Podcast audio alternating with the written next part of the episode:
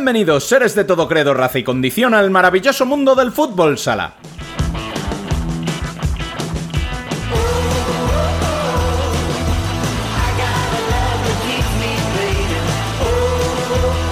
Octavo programa de la temporada marcado por una semana de pasaportes, aviones y multitud de frentes abiertos.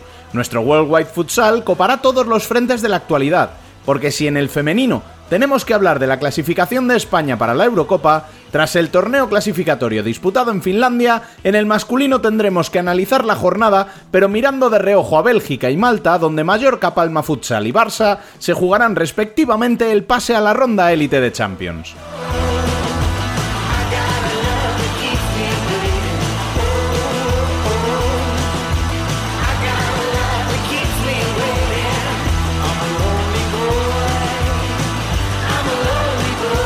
Arrancamos ya, recordándoos como siempre que podéis seguir conectados toda la semana a la actualidad del fútbol sala siguiéndonos en nuestras redes sociales, en nuestra página web futsalcorner.es y conversar en el mejor chat del fútbol sala en español en nuestro canal de Telegram. Al habla, una semana más, Rubén Robles. Sed todos bienvenidos a Futsal Corner, una visión global del fútbol sala.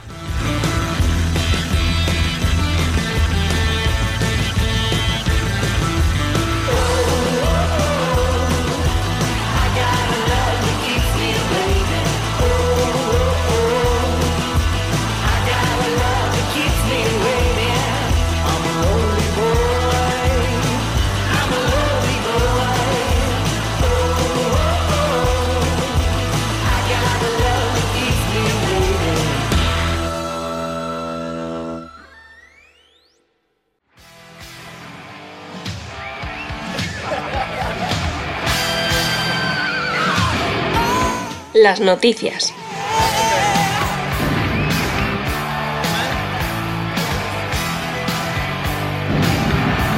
Empezamos el repaso a lo más destacado de la semana con dos equipos que pueden decir que a la quinta fue a la vencida.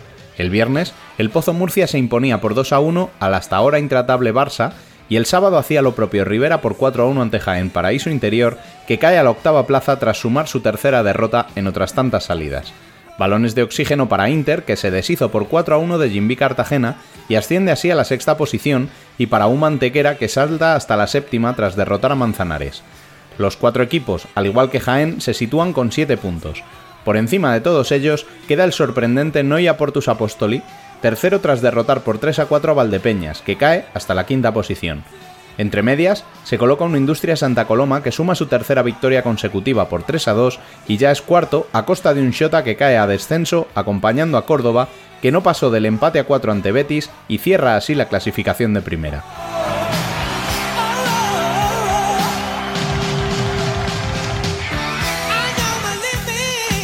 Además, hay que recordar que Barça se impuso a Valdepeñas y Palma a Rivera entre semana en encuentros de la jornada 6 adelantados por la disputa de la Champions. El vigente campeón viajará hasta Malta para enfrentarse el miércoles ante Obocubo, el jueves ante Dobovec y el sábado ante los locales del Luxol Sant Andreus. Por su parte, los debutantes viajarán hasta Anderlecht para enfrentarse en los mismos días que los culés a Sporting París, Kairat Almaty y los anfitriones del Anderlecht.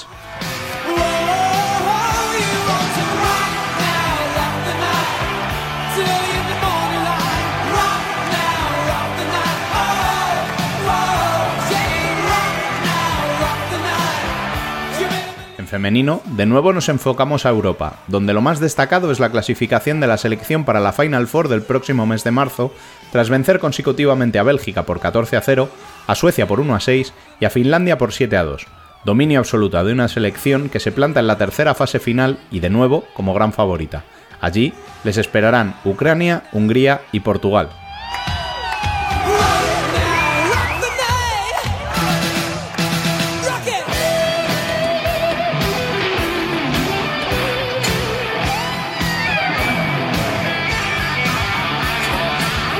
En el ámbito nacional hubo dos focos. Liga, con el encuentro aplazado entre Tel Deportivo y Viaje Chamarelle, resuelto por 0 a 1 a favor de las gallegas con un gol de Claudia Lobo en el primer minuto, y Copa de la Reina, en el que Urense en Vialia se impuso a El Example por 2 a 6, clasificando así para octavos de final. Recordemos que esta semana vuelve por fin la competición liguera con partidazos como el Burela Torreblanca.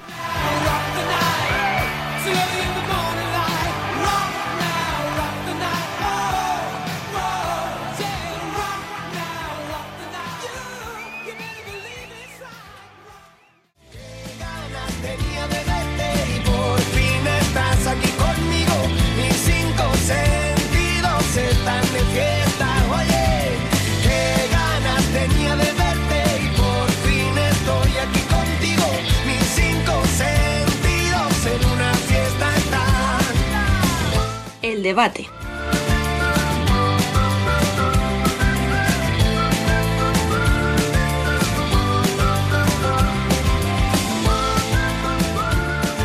Pues vamos ya con nuestro debate masculino, en el que está por aquí Dani. Muy buenas. ¿Qué pasa, señores? ¿Cómo estamos?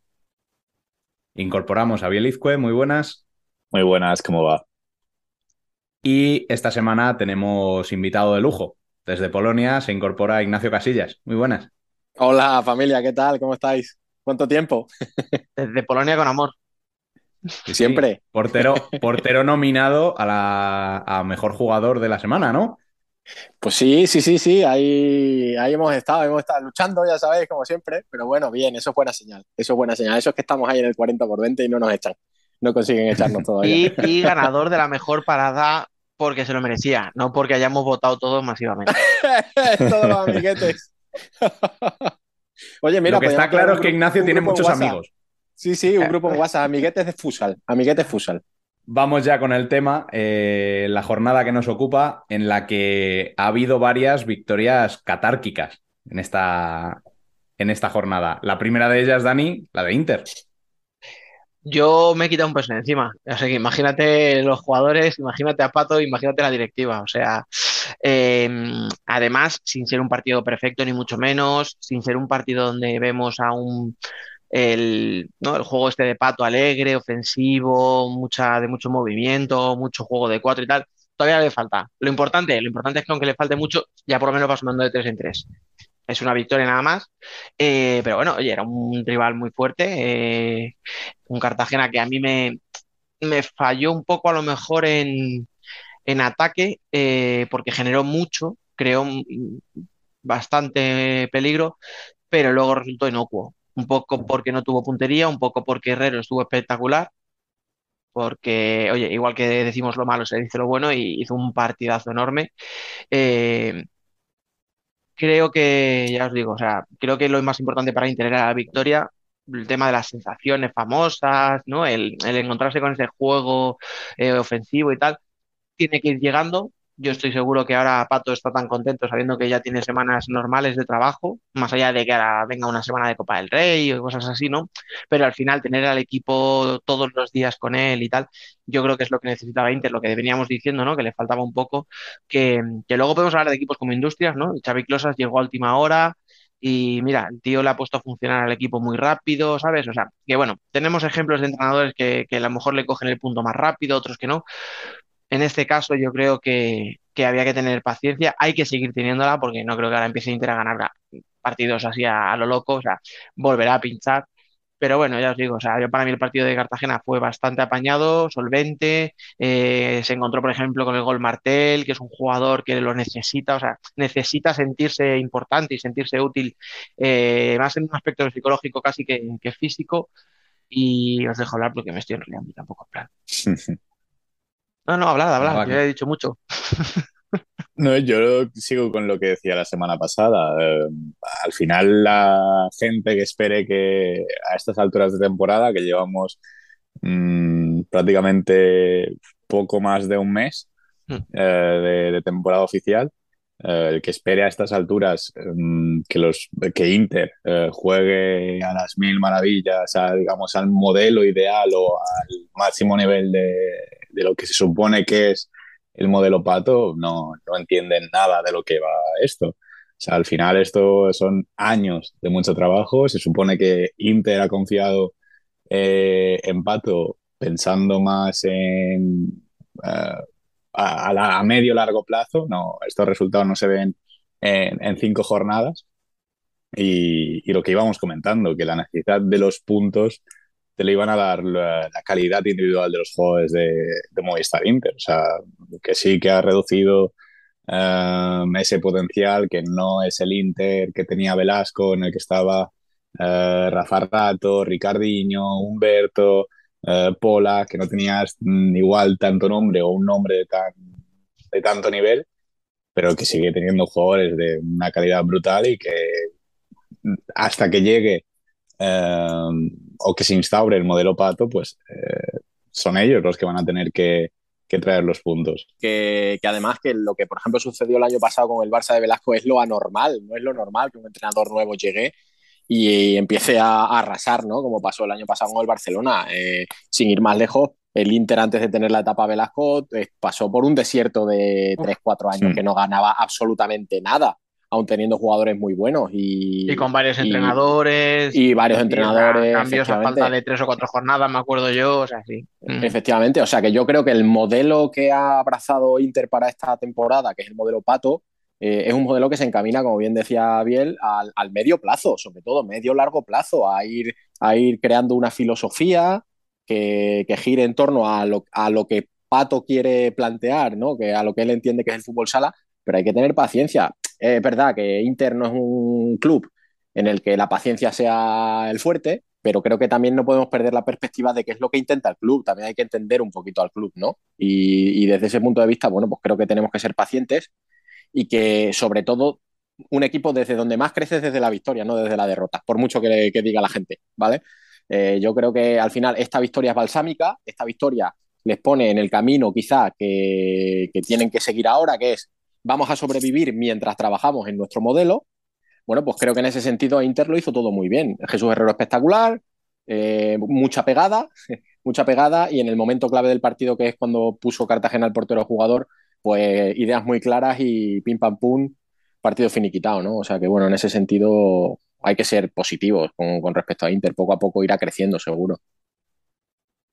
Sí, sí, a mí no me cabe duda de que, de que esto es cuestión de paciencia.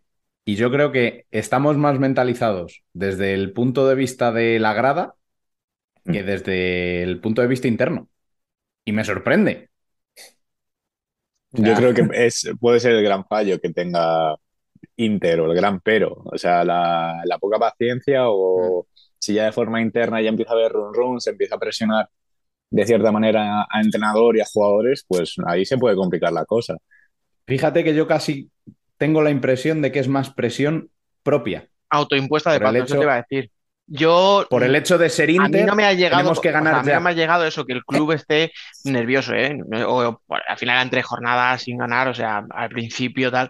Yo creo que era eso, lo que dice Rubén, ¿eh? más un tema personal de Pato de decir, oye, que a mí se me ha puesto muy bien, se me ha mm, dado mucho mérito por mis 10 años en Rivera, pero siempre tenías la cosa, ¿no? De, joder, quiero ver en un equipo grande. Pues ahora ha llegado a ese equipo grande y ahora tienes que demostrarlo. Y al final, oye, tú puedes estar muy seguro de tu trabajo, pero al final tienes que demostrarlo. O sea, y demostrarlo, por desgracia, eh, en un entrenador se miden victorias. O sea, nada, tenemos aquí a Ignacio, ¿sabes cómo decir? A un portero, ¿por qué le mides? ¿Les mides por sus 20 paradas buenas? No, le mides por si le han metido gol. Y si ha hecho 20 paradones brutales, pero te han metido tres goles y has palmado, tú no te vas contento a casa, ¿verdad? Totalmente, ¿no? Eh, al final, al final se mide, sobre todo en la posición de portero, claro, se mide más por los errores, eso es evidente, ¿no? Hay mucho más errores que cuestan, ah. que cuestan caros. También tenemos que tener en cuenta una serie de, de, circunstancias. Se fichó a un portero para empezar el modelo con el mm. portero jugador, y ese portero no solo no está jugando, sino que me atrevería a decir que hoy en día es hasta incluso el tercer portero. Es decir, luego las cosas van cambiando sobre la marcha, ¿no? Y, y tienes que adaptarte a ella. Yo estoy seguro que a Pato le hubiera encantado que el portero que se ha fichado pues fuera súper mega cósmico, jugara con los pies como él quiere y además no fallara en la portería, pero mira por dónde pues ha fallado en la portería y eso son pequeñas piedras que te va poniendo el camino que tienes que sortear y no, es, no se sortean de un día a otro, ¿no? Y bueno, yo creo que en ese sentido, si es Pato el que se autoimpone esa exigencia, pues por ahí no va por el camino bueno, porque mm. al final él es el capitán, si la luz está apagada y la cortina mm. se cierra, la claridad de ideas tampoco va a estar ahí, ¿no? Y creo que eso es muy importante en un equipo del, del, calibre de Inter. Fijaos Barcelona, ¿no? Barcelona salvando las distancias y las comparaciones, pero si hay algo que tiene claro Barça es cómo juega. O sea, ¿no? Barça tiene muy claro su modelo y con él a muerte. Y el otro día perdió contra el Pozo y veías las caras de los jugadores y no había ningún drama. Aunque ahora tengan la Champions y a lo mejor la mente estaba más pensando en la Champions. Ningún drama, creemos en lo que hacemos, ¿no? Y ese, ese creo que debe ser el espejo en el que se debe, se debe mirar Pato y se debe mirar Inter. Sí. Oye, ahora como le has dejado el cebo a Rubén para cambiar de partido, dejarme que diga antes de, de cambiar, eh, que muy bien la afición. Otro tema que también hemos sido bastante críticos, ¿no? Que la afición de Inter no responde, que no llena el pabellón, que no hay ambiente. Probaron un horario viernes por la noche, yo tenía dudas, sinceramente, a mí no me parece mal horario, pero yo quería ver, oye, y me encontré una afición, pero un pabellón lleno, una afición mucho más entregada de lo habitual, no sé si porque había más chavales que normalmente los sábados están jugando en sus ligas municipales, en sus tal, pero había mucho más ambiente de lo habitual. Entonces, creo que además dos aficiones que hemos sido bastante críticos con ellas, como son la de Inter y la del Pozo, creo que este fin de semana, por lo menos, eh, oye, pues tenemos que también decir que, muy bien por los dos lados, por uno y por, el lado de, los interistas y por el lado de los charcuteros. ¿eh? Me, ha parecido que han respondido, vaya. Y además, Dani, yo lo vi desde, yo lo vi desde aquí, desde el iPad, en la web de, la federación, y incluso por internet se notaba que el pabellón estaba lleno. Que te, prometo que pensé, digo, coño, ¿cómo está, cómo está el pabellón de Inter si se están quejando siempre de que ya no va la gente, ¿no? O sea que se notaba, se notaba realmente el ambiente. Eso es muy importante, que también el, equipo se sienta muy arropado por la afición, ¿no? Porque creo que en cierta manera estos últimos, estas últimas dos temporadas había faltado eso un poquito, ¿no? La frialdad. Que al final los jugadores lo notamos mucho que la afición esté apoyándonos y esté, esté ahí, ¿no? Esté dando, dando aliento. Efectivamente, como me dais pie, pues venga, vamos a por esa segunda victoria eh, importante y en este caso, primera de la temporada, ¿no, Biel? Em, parece que vengo a, darme la razón a mí mismo con lo que decíamos en el pasado podcast. Pero es que Por eso te pregunto a ti directamente. la importancia de las narrativas. Si nos vamos a, no, recuerdo qué día fue, pero en la final de Copa de España, o sea, parece que em, desde aquel momento el Pozo se ha ido desangrando por cada pista que, en la que ha jugado. Eh, y parecía que no eran capaces de competir contra sus rivales, pero cualquiera que fuera su rival. O sea, teníamos incluso la sensación de que competían más bien contra los fantasmas de aquella final, que ya nunca podrán ganar, que ya que no eran capaces de zanjar esa, eh, esa noche.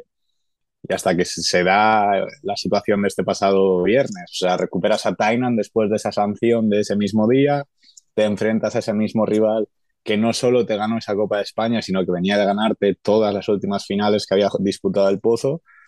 Y, pues es esa mm, situación que, pues que la vida, que el destino te permite pues eh, mm, demostrar que, igual no estás tan mal, que igual las cosas son distintas y creo que lo hicieron, tanto equipo como afición. Es que para mí hay una cosa, bueno, no es una, son varias, de hecho. Y es que tenía el pozo, se le habían conjurado los astros, ¿no? Como para ganar. O sea, eh, mm. el equipo no terminaba de arrancar y de repente te encuentras en un partido contra un equipo que viene intratable, de ganar todos los partidos con goleadas, etcétera. Eh, pero te encuentras contra tu rival contra el que probablemente más le apetecía jugar al pozo, por todo lo que tú has contado, ¿no? Por todos estos antecedentes. Te encuentras con el regreso de Tainan, que más de lo que te ofrezca deportivamente era en lo anímico, ¿no? El recuperar a un tío de la calidad de Tainan después de siete meses parado, porque es que 15 partidos puede sonar mucho, pero es que eran siete meses. Eh, tu afición además te está apoyando en un momento complicado. Tienes a un Barça que viene de jugar entre semana y que está pensando en la semana siguiente en los tres partidos de Champions. Entonces, claro, tenía un caldo de cultivo, ¿no? Como muy favorable. Y, hostia, normalmente eh, hay equipos que en una situación en la que todo lo tiene tan a favor, la cagan. Y el Pozo no. El Pozo hizo un muy buen partido, tuvo que sufrir para ganar, evidentemente, o sea, solo faltaba, ¿no? Que a este Barça le gane sobrado, pero yo personalmente vi buen partido del Pozo y creo que incluso en la primera parte es verdad que tiene un palo Barça y tiene algún par de ocasiones más, y yo creo que el Pozo, si la primera parte se va con una ventaja de tres goles o incluso cuatro, a lo mejor es excesivo, pero bueno, tampoco me hubiera sorprendido. Y a partir de ahí, a lo mejor no sufre tanto en la segunda. Entonces, bueno, son tres puntos súper importantes eh, para salir de ahí abajo un poco. Tampoco se va muy a, se despega demasiado, ¿no? Pero, pero ya, ya es ver la vida de otra manera. O sea, yo creo que ya en el Pozo ahora ya sí que venga, ya tenemos a Tainan, ya hemos visto que la afición responde, ya hemos sacado una victoria, hemos visto encima que hemos demostrado que el Barça no es invencible, ¿no? Venga, pues para arriba, yo creo que esto ya sí que tiene que ser un punto de inflexión para ellos. Y luego además hay otro factor, Dani. Javi Rodríguez le tiene muy bien cogida la medida al Barça. Javi Rodríguez es una persona que sabe cómo jugarle al Barça, sabe cómo adaptar a sus jugadores para el estilo de juego del Barça y eso es muy importante. El plan de partido en un, encuentro así, en un enfrentamiento así, es muy, muy importante. Yo, yo les vi muy seguros a los jugadores del Pozo, que es justo lo que no he visto estos últimos años. Que en los momentos clave eh, temblaban ahí un poquito las piernas y el plan de partido se caía como un castillo de, naipes y sin embargo el otro día incluso con el portero jugador del Barça que sabemos que precisamente no es su punto fuerte, pero, pero es verdad, estuvieron muy seguros, eh, taponando todos los disparos, es verdad que acudían muy bien a los cambios, yo les vi muy, muy seguros y, y, al final esto es muy bueno, porque que el Pozo vuelva es algo que, es algo que para el fútbol sala español es maravilloso, ¿no? O sea que yo les vi muy bien, fue un partido que, que a mí me gustó mucho, fue un partido bonito de ver, ¿eh? aunque no tuvo muchos goles, pero muy bonito de mm. ver, sin duda. un Pozo muy enchufado.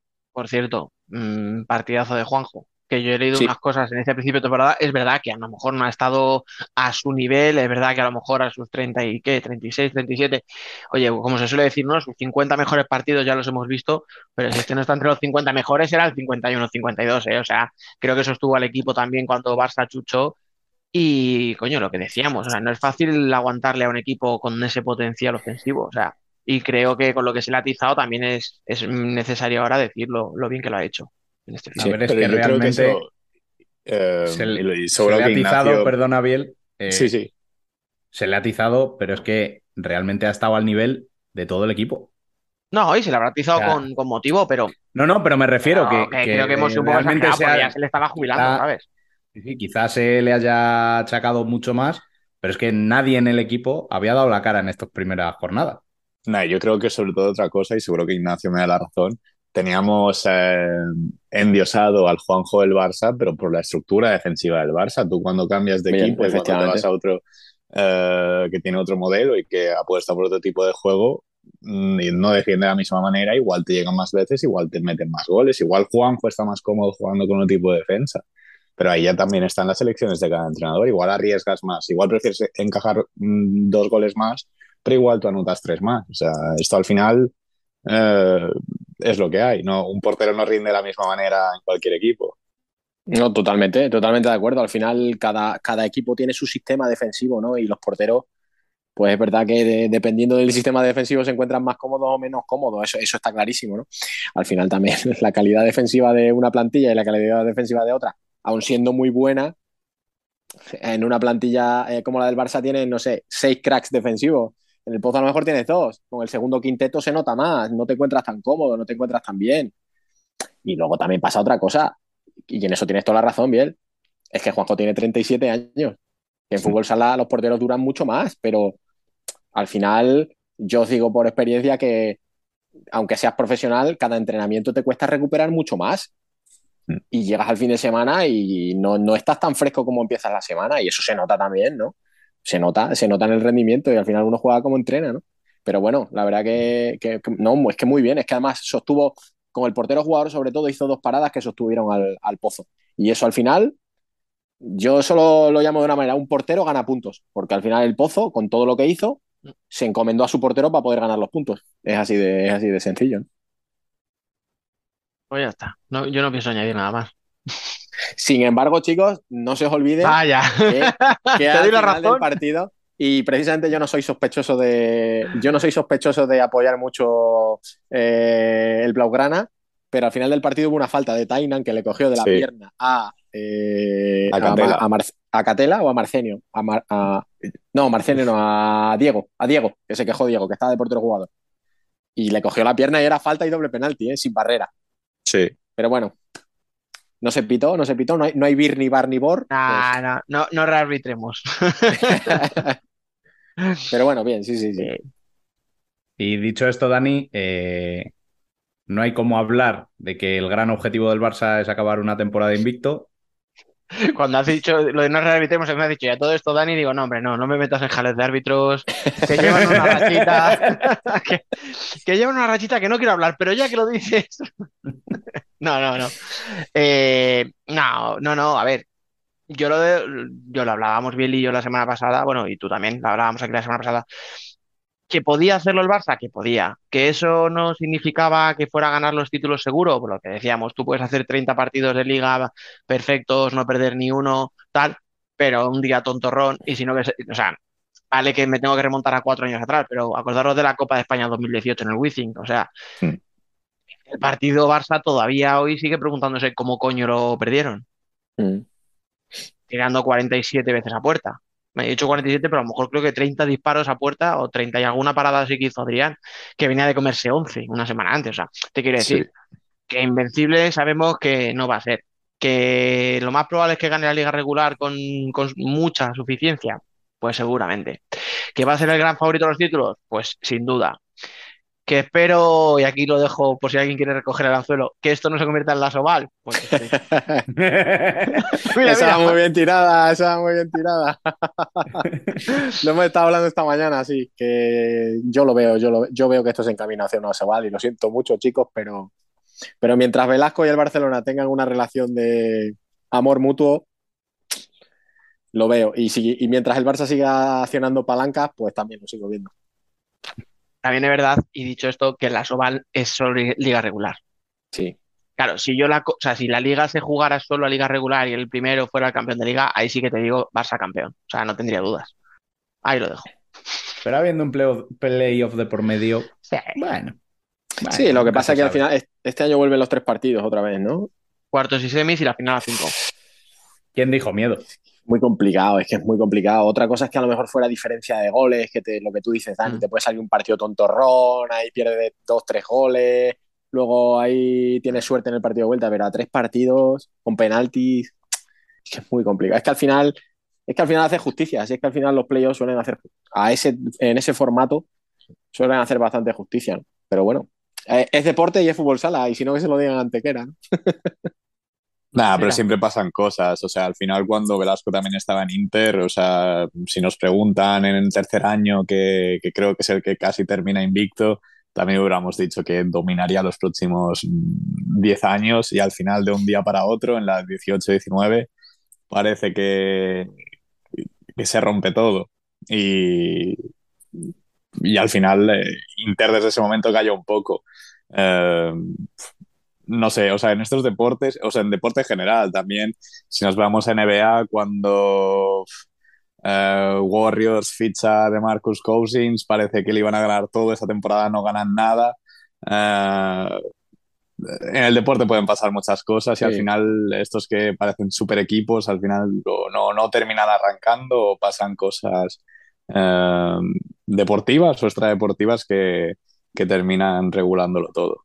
Yo, a ver, yo de todas formas, eh, yo soy de tu opinión, Biel, pero yo entiendo de Ignacio, pero porque al final el año pasado tenía un equipazo Barça y este año te ficha de lo mejorcito nacional que había, ¿no? Antonio Pérez, te ficha Sergio, te ficha Catela. Pero es que, claro, dices, hostia, tiene un plantillón y ya están, empiezan a salir que si va a fichar a Mellado el año que viene o dentro de un año y medio, que si te va a fichar a Eric de, de Sporting, claro. Ahí dices, hostia, si yo no quiero pensar, pero claro, veo lo que viene, lo que ya tienen, tal, y te hacen dudar, te hacen dudar, pero bueno. No, sobre todo por la forma como lo hacen. Porque fijaos, ¿no? Es como, a mí la sensación que me da es como, venga, vamos a rizar el rizo porque el año pasado no fue suficientemente difícil, que ahora vamos a fichar jugadores solo españoles y además jóvenes y le vamos a dar minutos en el Barcelona, que es lo que no hemos hecho nunca. Pero fíjate. Esa autosuficiencia, ¿no? No sé, es la sensación que da, ¿no? Pasemos al tercero que ha conseguido su primera victoria en esta temporada, que es eh, Rivera Navarra. Ignacio. Bueno, pues, pues, muy bien, muy contento, la verdad. A mí Rivera siempre ha sido un club que me ha caído muy bien. Tiene una afición espectacular. Está, está Noé también ahí, que hay que, hay que felicitarla, por supuesto. Y, y bueno, pues eh, un poco como Inter, pero en sentido contrario, ¿no? Al final es otro nuevo proyecto también, con otro estilo, con otro entrenador, eh, otro entrenador que también se está jugando mucho, ¿no? Porque al final el Levante fue muy bien, lo que fue bien, pero ahora llega otro club con, otro, con otras posibilidades y hay que tener paciencia, ¿no? Con, con Rivera. La pretemporada no empezó muy bien, pero es que al final eh, no, todos los equipos pueden ganar, ¿no? Y, hombre, al final están ganando un equipo como Jaén, que Jaén hará las cosas mejor o peor, pero siempre está ahí. Siempre está ahí. Siempre es un equipo muy competitivo, ¿no? Entonces es una victoria de bastante, de bastante esquilate, de bastante mérito. Les da les da cierta credibilidad como para que la gente, coño, crea que no va a ser flor de un día, ¿no? Y que el equipo va a luchar. Aparte que yo viendo la plantilla que tienen, tampoco veo tan mala plantilla. Tienen gente joven, muy apta, no se han reforzado realmente tampoco mal del todo. Lo que pasa es que yo creo que, bueno, ese, ese cambio de entrenador pues les está, está afectando hasta que cojan los conceptos los conceptos de Diego, pero por lo demás, mm, es que la gente es muy, la gente es muy prisiña, la gente realmente piensa que todos los equipos van a ganar todos los partidos del principio y no, hay equipos que están destinados a ganar, hay equipos que están destinados a, a, luchar todos los partidos y terminar ganando muchos de ellos, como por ejemplo Jaén, y hay otros equipos que están destinados a vivir pues de lo que pueden vivir y Rivera pues puede ser uno de ellos, mm, porque el año que hicieron el año pasado pues no es lo normal para un club como Rivera. Mm. Yo es que además, eh, o sea, todo, todo estaba en contra de Rivera. O sea, te quiero decir, se te va el que es tu emblema, el que es tu estandarte, el que ha sido el mejor entrenador de la liga o, top 3, vamos a decir. Venga, tampoco nos, nos vamos a. ¿no? Em, se te va. Y el que viene, os recuerdo que Diego Ríos no llega el 1 de julio. No, no, o sea, Diego Ríos llega en agosto o a finales de julio, o sea, quiero decir, cuando ya estaba todo planificado, la plantilla. Con toda la plantilla renovada del año pasado. Eso es, o sea, se encuentra con una plantilla que está hecha para jugar a otra cosa. Que por eso a Rivera le cuesta tanto encontrar entrenador. Se habló también de Bruno García, de Juanito, Diego Ríos al final, pero pues, también es normal que a un entrenador le cueste ir a un equipo en el que ya te han cerrado la plantilla, claro. Eh, la sombra de plato eh, no, y que podemos pensar. es una papeleta complicada. Y que por nombre decimos Pato, Diego Ríos. Ah, bueno, pues ni tan mal el cambio. Pero es que no tiene nada que ver cómo juega uno y al otro. O sea, efectivamente. A mí me encantaba el levante de Diego Ríos, pero no jugaba lo que jugaba el Rivera de Pato. O sea, no tenía nada que ver. Entonces, bueno, pues oye, eh, tiene que adaptarse, tiene que conseguir que sus jugadores también, ¿no? automaticen otra serie de, de movimientos y tal. Y encima, de todo esto, empieza la temporada y te dan tres hostias en toda la cara en forma de tres derrotas en el último minuto. Y eso anímicamente levanta al equipo. Y espera, ¿quieres más? ah, pues ahora te quito a tu único, a tu pivot. O sea, a un tío como Joao Miguel, que en un equipo como Rivera, porque no lo hemos mencionado, pero es que, o sea, al tío que probablemente mejor temporada hizo después de los de siempre, de los Terry Pintiño, eh, tres jornadas de liga después te lo quitan. Mm. Porque pagan su cláusula y no puedes hacer nada claro, también te tienes que sobreponer a eso. Y, además uno de los tíos más afines, uno de los jugadores más afines al estilo de Diego, porque, claro, es un tío que le, tirabas una lavadora y te, bajaba un balón perfecto para hacerte gol. Entonces, es que claro, al final podría ser como su Pedro Toro, ¿no? Ahí, pues, ala. Claro, efectivamente, ¿no? Entonces, claro, son, pequeños detalles que van sumando, bueno, van sumando, van restando, ¿no? Mm. claro. Yo creo que hay otra cosa que aún es más mm, decisiva en esos resultados, y es que en este inicio de temporada se ha enfrentado al Pozo, a Valdepeñas, a Noya, que vale que es recién ascendido, pero ya estamos viendo dónde está, a Barça, a Palma, y le gana Jaén. Claro, es que no ha tenido mm, ni uno de sus ligas. Porque podemos pensar, bueno, es que, que son de su liga, tres bueno, pues es que con ganar esos tres en la idea, esos tres en la vuelta, prácticamente con 18 puntos tienes la, la, salvación. Este inicio de temporada pero... telita, ¿eh? O sea, ese calendario lo podía haber firmado el peor enemigo de Rivera. te, lo, te lo han hecho en Pamplona. No quería decirlo yo, pero. No, pero es eso, son muchas cosas eh, Joder, y oye, todas le, salían cruz encima, es lo que os digo, o sea, encima con resultados ajustados a última hora, pierdes puntos por todos los lados, eh, a Terry se le va la olla y se autoexpulsa, o sea, ahora tienes que jugar entre semana. Ahora, eso sí, estamos hablando de que Rivera ha ganado, de tal, tal, tal, tal, también tenemos que ver por qué ha ganado. Y entre otras cosas ha ganado porque Jaén eh, parece que el Olivo Arena le da alas, pero cuando sale las alas las dejan Jaén. Eh, o sea, baja muchísimo ese equipo fuera de casa, ¿eh? Y me sorprende, me sorprende porque tiene precisamente otra cosa, ¿no? Pero jugadores cancheros que les gusta el ambiente en contra, o sea, dime tú si un Taborda, un Alambrandi, un Mitchell, eh, no les gusta que les silben y que les llamen de todo, o sea, te quiero decir, porque este, este fin de semana también ha sido muy calentito en ese aspecto, o sea, han dicho, ¿no? Que desde la grada había mucha animadversión, que el arbitraje, pues estos Es que esos que mencionas, Dani, yo creo que, que piden a los de Jaén que les insulten directamente. o sea, son tíos que les gusta la salsa, entonces me sorprende, me sorprende que Jaén esté bajando, son tres partidos, ¿eh? a lo mejor luego lo, cambia, pero de momento me sorprende que baje tanto eh, el equipo cuando juega fuera. Al final a lo mejor es que se vuelven, se vuelven muy dependientes de, de, estar con su afición y el estilo de juego que tienen que aplicar cuando es cuando tienen que salir fuera de casa pues no, no les ayuda. Es que son cosas, yo creo que eso está más aquí, en la cabeza que en las piernas, porque realmente los partidos se juegan igual, ¿no?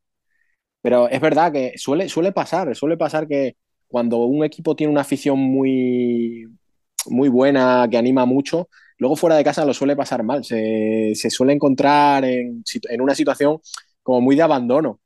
Y, y, más, y más perdón, en fútbol sala que las aficiones no suelen viajar. No es lo normal que suelan viajar. En Jaén, por ejemplo, sí. Pero en fútbol sala no es como en fútbol, ¿no? Que al final tú vas con tu afición, parte de tu afición. Mm. Es raro, ¿no? Es raro, la verdad que sí. Es, es, es, raro porque es lo que os digo. Además, Jaén es un equipo que, que si se ha caracterizado por algo es, por competir en cualquier circunstancia, tanto fuera como dentro de, de casa.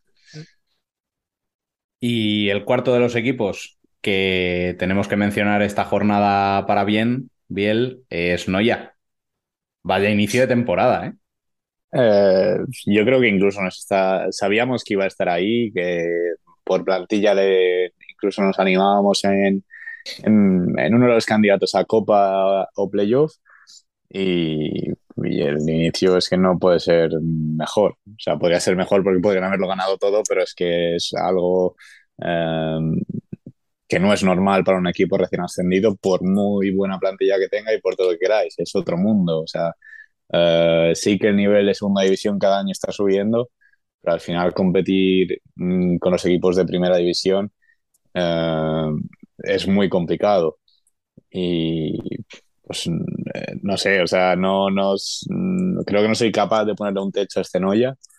Uh, creo que a día de hoy podemos decir que, que, sí, que estará en Copa, o sea, muy se tienen que desinflar bastante y, siempre gusta ver equipos así que, que, son un poco los nuevos, digamos, que, que, acaban de llegar y que ya están ahí peleando y, a ver hasta, hasta dónde son capaces de llegar. Yo, si me permitís, me pongo la camisa de Marlon Velasco ¿eh? y te digo, bueno, lo importante, que tenemos 10 puntos ya en la buchaca para evitar el descenso. ¿Vale? O sea, yo pienso como tú, ¿eh? en realidad. O sea, yo creo que va, va a estar peleando por estar en el top 8 pero yo estoy seguro de que allí eh, Marlon lo que les está diciendo a sus jugadores no es eso, lo que les estará diciendo es, chavales, tenemos 10 puntos, estamos 10 puntos más cerca de la salvación, que eso al final en un debutante tiene que ser clave. Eh, curiosamente, si decíamos lo de Jaén, pues mirar, no, ya todo lo contrario, o sea, no ha ganado en casa, sí. pero no to, todo de 3 en 3 fuera.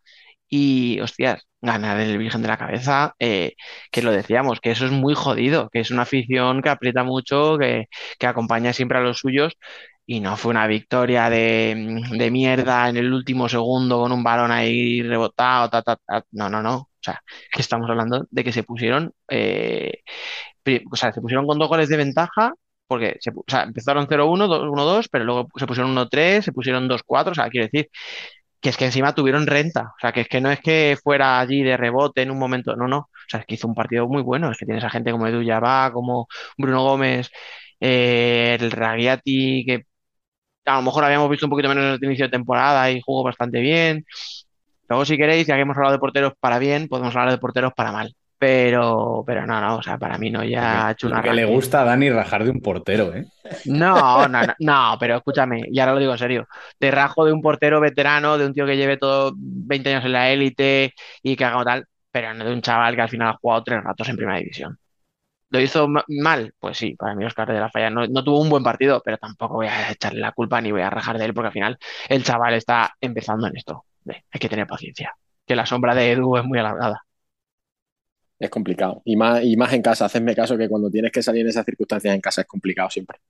Y luego aparte yo creo que en el caso de Oscar, no sé por qué, rodea un aura sí. no muy positivo históricamente.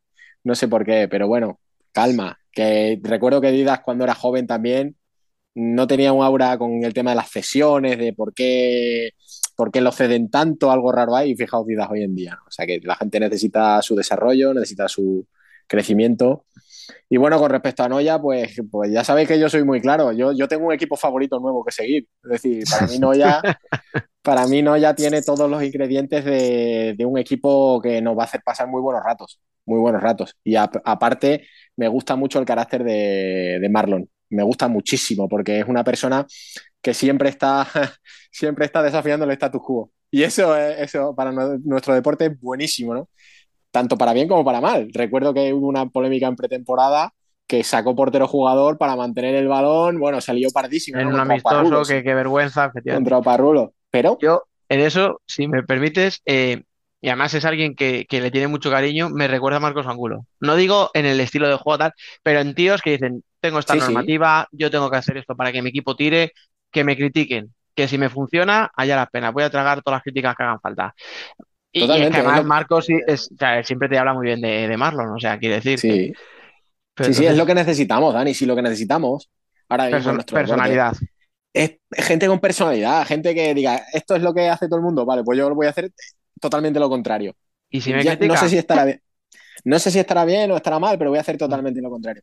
Y, mm, eh, Candelas hablaba, eh, comentaba el partido de Noya, por ejemplo, mm. y sugería que tal y como ve la situación, Noya, que creo que juega próximamente contra el Barça, probablemente sea el único equipo que le plantea al Barça el partido completo con portero jugador. Y me encantaría verlo. Me encantaría ver la situación del Barça defendiendo 40 minutos portero jugador. Claro, es que, es que tú a Barça no le vas a competir de tú a tú. O sea, entonces o regalas el partido o intentas hacer otras cosas. Oye, pues me parece. Efectivamente. ¿Has perdido 10-0? Bueno, pues has perdido 10-0, pero por lo menos has planteado una cosa distinta. ¿Y si suena la campana y resulta que el Barça no se encuentra cómodo defendiendo en, en posicionar portero jugador? es que nunca lo sabe, pero ah, sí sabemos que hay 80 equipos que se enfrentan al Barça todas las temporadas y gana siempre el Barça. A ver qué es lo que ocurre. Entonces yo creo que Noya esta temporada va a ser uno de los grandes animadores de la liga. No sé si conseguirán entrar en Copa y Playoff. Sí que es verdad que para mí tienen también un, pie, en, un pie en la Copa. No por, quizá no por puntuación todavía, porque estamos en una etapa tempranera de la liga, pero sí por mentalidad, sí por psicología. Porque una vez que empiezas la temporada así, es que te va todo robado. Te va normalmente te suele ir todo rodado. Y a un equipo con, esas características, recién ascendido, que se encuentra en esa, situación, pues lo que decimos, fijaos, Rivera, ¿no? Las temporadas que colado en Copa, empezaron bien, pam, pam, pam, pam, y al final se han colado, o, la temporada que tuvo Burela también, que hizo una temporada buenísima, fue pum, pum, pum, se fue metiendo, pum, Copa. O Valdepeña es la primera vez que se metió también, pues si es que es lo que hablamos, que las dinámicas son, mucho de mentalidad, ¿no? Y no ya un equipo que te gana todo fuera de casa al inicio de liga, es porque mentalmente es un equipo duro, duro, duro, muy duro. Y eso también es un reflejo de su entrenador, que los ha preparado para esas batallas. Y ya no solo la personalidad que tiene como entrenador, Marlon es un currante, es un loco de esto. Cuando estuvo en Puerto Llano y luego al final pues se termina esa relación con Puerto Llano y se queda sin equipo, viene aquí a Palma, eh, o sea, Palma Futsal, y es el primer, digamos, eh, nombre o el primer eh, encargado de generar todas estas, todos estos eventos que hace el Palma a nivel social, de ir a los colegios a visitar a los niños, a presentar lo que es el Palma Futsal, todas estas jornadas que luego se suben los vídeos de los niños jugando con los jugadores, que si bailando, que si cantando. Marlon es el primero que, lidera ese proyecto, o sea, es un currante que, que si tiene que ser entrenador es entrenador pero si tiene que hacer otros trabajos que también aporten al fútbol sala, también lo ha hecho. Sí, que le gusta el fútbol sala, en definitiva. Así es que es la, gente que necesitamos bien. Gente, gente no solo que le guste el fútbol sala, sino que también haga por el fútbol sala. Porque a ti te puede gustar, pero no todo el mundo hace por. Y se ve que es la figura de, Marlon. Yo no le conozco personalmente, pero, pero solo viendo cómo se ha desarrollado Noya, joder, solo viendo cómo Noya perdió los playoffs de ascenso de hace dos años. Sí. Y cómo se han recuperado. ¿Cómo se recuperaron? Y dijeron, no, pues este año no vamos a ir a los playoffs, vamos a ganar la liga y la vamos a ganar con 10 jornadas de antelación. Y el primer año en primera división han llegado y han dicho, bueno, pues ahora el que quiera ganarnos, aquí estamos. Y vamos a hacer lo necesario, porque al final lo que te demuestra que pueden que jueguen en un amistoso de pretemporada con portero jugador para retener el balón, pues es que te diga, bueno, pues si quieres ganarme, aquí estamos, ven a buscarme. Y eso es lo que necesitamos hoy en día, ¿no? Sí, no, además que por lo que sea da la sensación eh, de que los jugadores creen en él. Sí, sí. O sea, da toda la sensación de lo que tú dices, que vamos a hacer esto y los jugadores van a hacerlo. Y van a hacer y, van a creer en ello. O sea, la prueba eh, la tenéis. no hablo de este partido, hablo del de la jornada anterior, eh, cuando jugó Enrique, que tiene una cantada en, el gol de Gadella y poco después se hace un paradón increíble. ¿Por qué? Pues porque a lo mejor tiene la confianza de saber, oye, la he cagado, pero mi entrenador confía en mí y quiere que siga haciendo esto. Y a lo mejor por eso la para y no se está comiendo la cabeza y le meten otro gol que hubiera sido definitivo. Y el equipo sigue haciéndolo y sigue jugando igual. O sea, entonces, me da la sensación, ya os digo, por detallitos así, de que la plantilla cree mucho en Marlon y claro, si tienes buenos jugadores, jugadores con experiencia en primera, aunque tú como equipo no la tengas, pero tus jugadores la tienen, tienes un entrenador que sabe lo que quiere y todo el mundo va a una, pues bueno, pues eh, me parece que hay un proyecto ahí para ser muy tenido en cuenta. Sí. A medio, largo plazo yo también pienso, chicos, que va a ser de Noya cuando pierda los jugadores cedidos. Pero bueno, eso ya será otra, otro, otro cantar ya el verano. Eso, como digo yo, el Marlon del futuro que se coma la cabeza. El del presente está muy contento. Sí, sí. Bastante tiene. que les quiten lo bailado. Sí, sí, sí, sí, bastante tiene. y si hemos tenido que hablar de unos cuantos equipos para bien, pues hay dos equipos, Ignacio, que quizá eh, esta temporada no hayan empezado eh, con el mejor pie, como son Shota y Córdoba, ¿no? Pues sí, sobre todo, sobre todo me sorprende lo de Córdoba, porque Shota al final ya lleva unas temporadas ahí en el alambre que siempre se, siempre se acaba salvando porque Imanol, pues es Imanol, Imanol de primero de España y quinto de Navarra.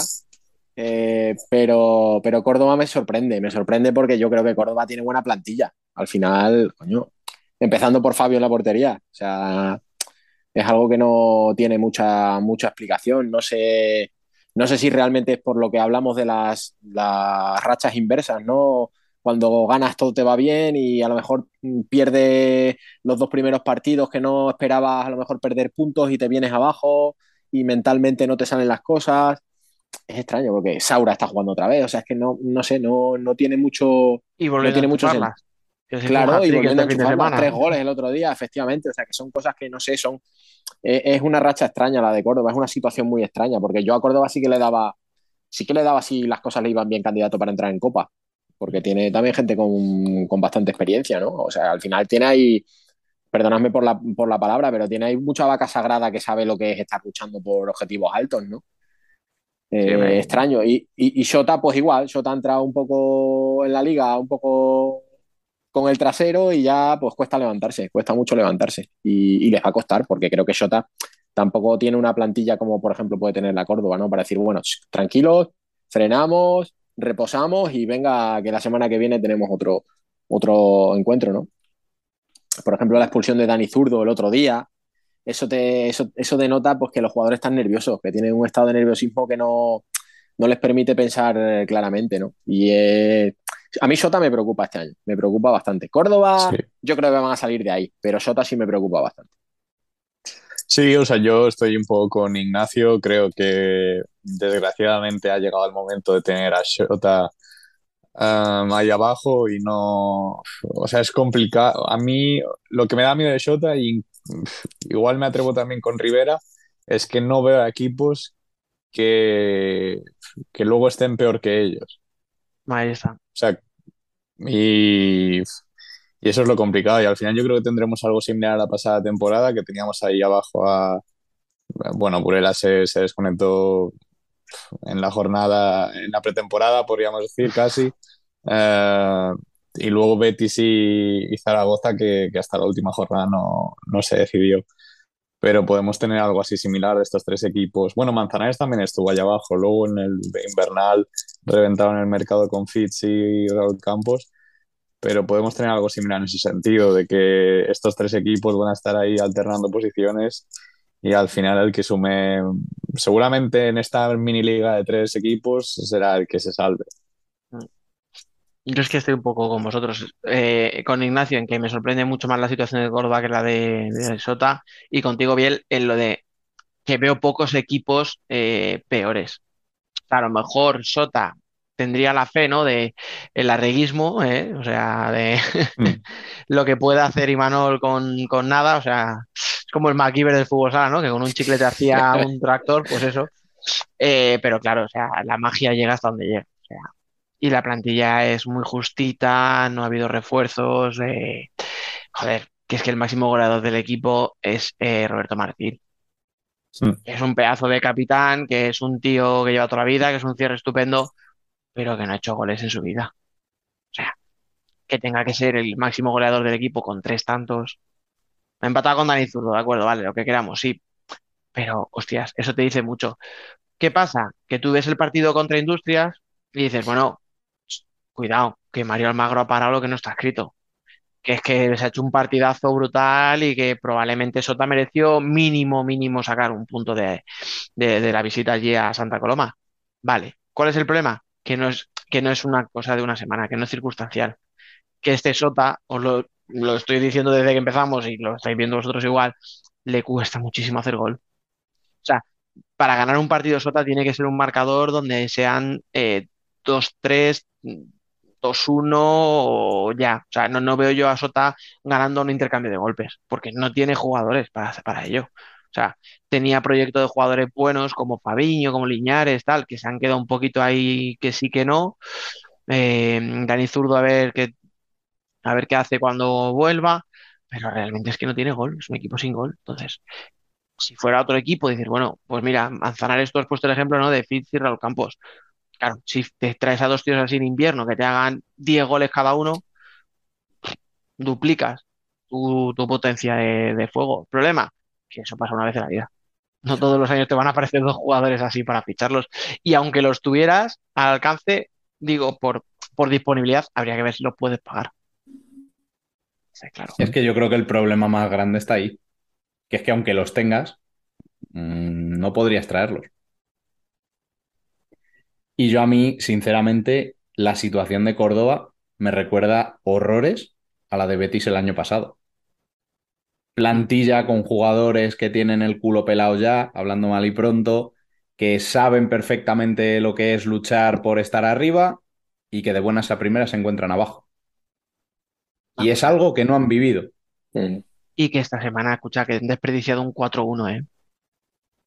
O sea, quiero decir, si empezamos ya otra vez con esa dinámica que decíamos antes de Rivera, ¿no? De, joder, es que encima de todo, hostias, eh, el Coco, cuidado, o sea, que tú en un partido que 4-1 en el minuto 12, claro, pero que tú con un 4-1 a favor, tienes el minuto 12 en tu casa, con un Betis que tampoco es un equipo que vaya a ganar la liga, o sea, quiero decir, que lo tenías todo muy a favor. Y si no eres capaz de mantener esa victoria ese, en un día así, piensas, coño, ¿cuándo voy a ganar? Pues hombre, eh, se complica, la cosa se complica. en años anteriores, ya lo hemos hablado alguna vez, han vivido de las rentas del principio de temporada, porque el final de temporada no era bueno nunca. El año pasado, por estas alturas, hablábamos en un podcast de que Córdoba era líder. O sea, fijaros la diferencia. Claro, es que estamos hablando de que el comienzo de temporada de Noya, el año pasado lo hizo Córdoba. Eso es. Eh. Y, lo que decís, de buenas a primeras te encuentras ahí. Mm. O sea, es que tienes a gente como Fabio, o tienes a Lucas Bolo, tienes a, a Miguelín, o sea, joder, que estamos hablando de tíos muy veteranos con mucha experiencia que deberían, ¿no? Has dicho tú, Ignacio, tener el culo pelado ya en circunstancias. Sí, bueno, yo, sí, yo he dicho vacas, vacas sagradas, pero sí. Ah, vale, pues. El, culo pelado lo he mencionado yo, sí. Ah, sí, tú, digo, yo lo había oído, pero se me había olvidado. Sí, pero no han salido bien parados, lo digas como lo digas, Dani. No, no, no. No, pero que, pues eso, pues es que lo que hay, o sea, te quiere decir. No, pero ellos, son conscientes, seguro, vamos. Claro, pero es muy acertado lo que dice Rubén, Dani, que al final son gente que no, sí está acostumbrada a luchar por arriba, pero no está acostumbrada a luchar por abajo. Y cuando luchas por abajo, eh, la mentalidad es otra, ¿eh? La mentalidad no es ganar para engancharnos arriba, no, la mentalidad es no perder, es la mentalidad, no perder. Y jugar a no perder es muy complicado, ¿eh? Muy, muy complicado. Habrá que ver cómo, salen estos dos de ahí, si logran salir. Es una pena, eh, a mí me da una pena enorme ver a Shota ahí, porque es un histórico y verlos ahí, pues duele. Yo tengo la sensación de que no van a salir. De que Shota se va a quedar ahí toda la temporada y que le va a tocar reconstruirse en plan como le tocó a Industrias hace unos años. Pero yo creo que la situación es muy complicada. ¿eh? En Shota, uh, o sea, Imanol lo, lo, ha dicho por activa y por pasiva, que a nivel económico el club está uh, bastante, no sé si decir, destrozado. Pero a principio de temporada lo reconoció que, um, que tenía ofertas de otros clubes o de otros proyectos que podían ser interesantes, pero así como está el club, eh, no se atreve a irse y dejar el club así porque sabe lo que va a pasar. O sea, os recuerdo aquella frase de este año vamos a tener tres tipos de partidos, los difíciles, los muy difíciles y los más difíciles que los muy difíciles. ¿Vale? O sea...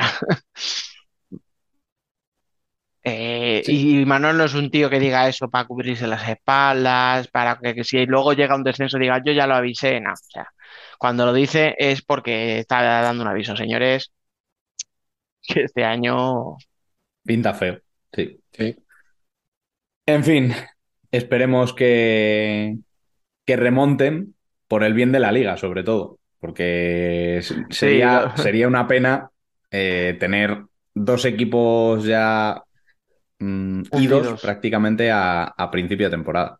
Esa lucha por el descenso que es tan bonita para el aficionado neutral, y ahora me podéis tirar piedras todos los que no lo sois, pero, pero sí, que, sí que tener un descenso competido, oye, eh, quita muchos puntos también a los de arriba, ¿eh?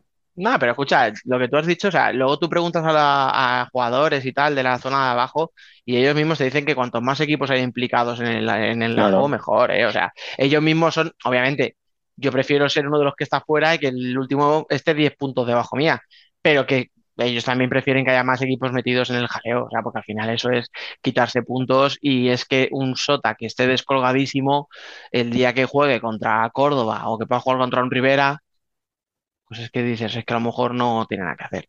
Sin embargo, si va sumando poquito a poco, pues oye, también le puede quitar eh, puntos a esos equipos que, que me van a fastidiar a mí. O sea que. Bueno, y volviendo un poco a cosas alegres, vamos a hablar de la previa de la Champions, ¿no? Que ya la tenemos aquí. Biel, ¿cuánto has esperado esto?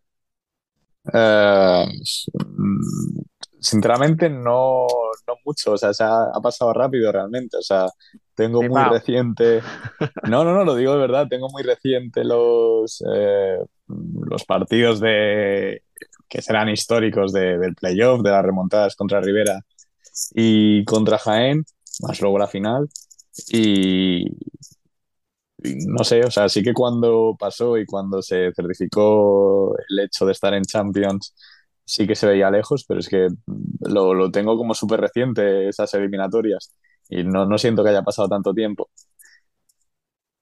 ¿Os ha pasado? Bueno, pues. ¿Y vais a debutar sí, Ha pasado, ha pasado. Cuéntanos un poquito cómo ves esta, esta ronda principal para, para Palma. Bueno, en dos aspectos. O sea, uno desde la emoción y desde la ilusión, eh, como de guardar un bonito recuerdo de, de, que esto está pasando, de que vamos a vivir esto.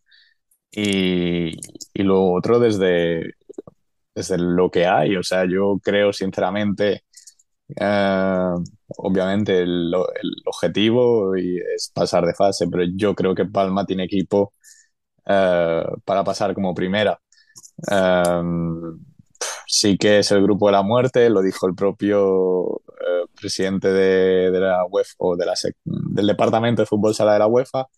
Uh, pero yo creo que el Anderlecht sí que sea, que parece que hablamos de Anderlecht sí que es un equipo nuevo, pero es Halewick, que es un equipo que ¿cuántos años, cuántos años lleva jugando Champions y pasando a la Elite Round. O sea, es un proyecto de estos bonitos y que Mm, o sea, nosotros porque no somos Emen ni, ni Alex Méndez, pero Halegui, que es uno de estos históricos de, Europa. Y,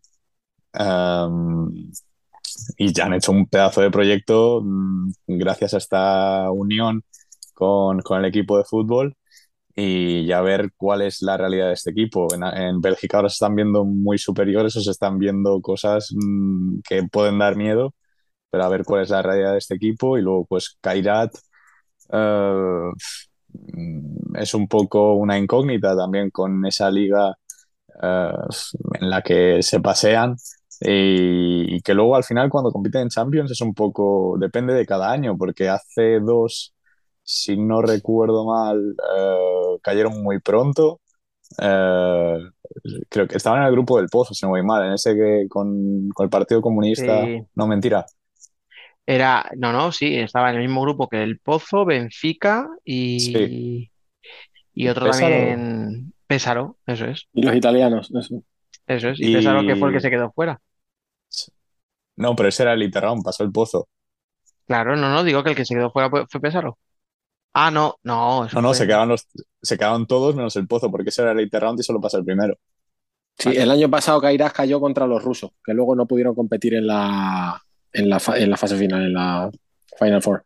Claro, no, eso lo que decíamos del Pozo es hace tres años. Hace dos fue la final a 8 Sí. que, que se inventa, o a 16 que se inventaron para el tema COVID. Que, que tenemos la, el error ese de Higuita que se autoexpulsa por una tontería. Y ahí Bueno, pues, la tontería pierde, es que ¿no? levanta una pierna a la altura de, Sí, sí, que es del completamente- cuello casi. No, pero que me. Le dijo, toma, huéleme el pie. No, no, te he que es entendido, te he completamente entendido. innecesario. Sí, sí, sí. y, y que no sabemos realmente que- que- a qué nivel están. Eh, Palma se reencontrará con, con viejos conocidos en cada equipo, Eh, porque en Sporting que está Eder, eh, si, no, si no me estoy, sí, creo que está Eder, sí. Y en Anderlecht está Grelo, eso ya es más vintage. Y, y en Cairat tenemos a Fávero y a, y a Vilela. A ver, van a ser partidos de bonitos, ¿eh? O sea, para Palma. Pero Lo más complicado para Palma yo creo que puede ser el, el ritmo y el arbitraje. Porque al final es una competición muy distinta a lo que tenemos en España. Y lo que más suele costar a los españoles es eso. Lo, vi- lo, lo vemos- lo hemos visto en Barça y lo hemos visto en Inter en los últimos años. Escucha, yo te entiendo, pero, pero vamos, o sea, clasificando 3 de 4. Otra Ah, no, cosa no, es claro. en qué puesto clasifiques Pues, y eso, lo sí. que eso te suponga en el sorteo de la élite, es. ¿Vale? O sea, es, para mí es clave quedar primero porque te evitas a, seguramente a Barça, Benfica y Oye, Sporting, Sporting en la claro. élite. Sí, sí, por eso, por eso te digo, o sea, que esa es la historia, o sea, es más donde puedas quedar. Obviamente, Anderlecht y Sporting París tienen buenos jugadores, pero no tienen que ser rivales para Palma. Dicho esto, eh, yo me pondría, si fuera Vadillo, los partidos de Levante del año pasado. Que un torneo que era súper ilusionante, la Champions, el debut, el cuarto equipo en la historia, bla, bla, bla, bla. Fue un dolor de muelas. Exactamente. Y lo lastró luego toda fin. la temporada. Obviamente, sí. Palma la, se ha- la claro, diferencia de Palma y, y Levante, que Palma ha aprovechado la Champions para reforzarse de una manera bestial Claro. y nunca antes vista, que Ah, puede iba. ser el crecimiento del club y el realmente el establecerse como cuarto grande, eh, en lugar de no fichar a nadie, incluso perder jugadores como hizo Levante claro. esa A eso temporada. eh, O sea, no es la misma situación deportiva, pero, pero bueno, que no está mal tampoco tenerlo ahí en mente y decir, oye, que aquello luego resultó, resultó peor que el beneficio que nos dio de jugar en Champions, ¿sabes? Pero bueno, Sí. más allá, ya os digo, de, de eso. Es que incluso disputarle el primer puesto a Kairat hace cinco años era, no te digo impensable, pero era muy jodido. Pero este Kairat ya no es el Kairat de hace años. O sea, este Kairat se le puede meter mano y Parma tiene equipo como para metérselo. Sí. Y además el primer partido va a ser muy importante, porque ellos juegan Sí. contra París, que en teoría es el, te- es el teórico El más flojo. más flojo y se enfrentan los otros dos rivales fuertes. Si ganas ese primer partido ya te permite controlar un poquito la situación durante todo el, durante todo el mini torneo. O sea que ma- eh, mañana, el miércoles, tienen que ir a, a muerte a por el París. Y aparte, París tampoco es que esté pasando su mejor momento porque ni siquiera está líder en Francia, o sea, está a mitad de tabla. eh, con pocos puntos y yo creo que es el momento propicio para Palma. O sea, es que pasando tres, como dice Dani, tienen que, no solo tienen que pasar, es que tienen que pasar primeros, además, incluso. Con el plantillón que tienen. O sea que para mí no hay otra, para mí no hay otra opción. Yo sé que soy muy exigente, pero para mí Palma, para mí Palma es uno de los mejores equipos de Europa ahora mismo por plantilla, con lo cual tienen que estar ahí luchando. Yo creo que ahora mismo los equipos a los que se enfrenta tienen más nombre que equipo. Correcto. Sí, o sea, historia realmente. Sí, sí, sí, lo que decía ahí, pues eso, eh, el Jalegoic es un histórico, pero al final Jalegoic no es un rival como para este Palma. O Anderlecht, vamos, que se llama. ¿Que se meterá en la Elite Round?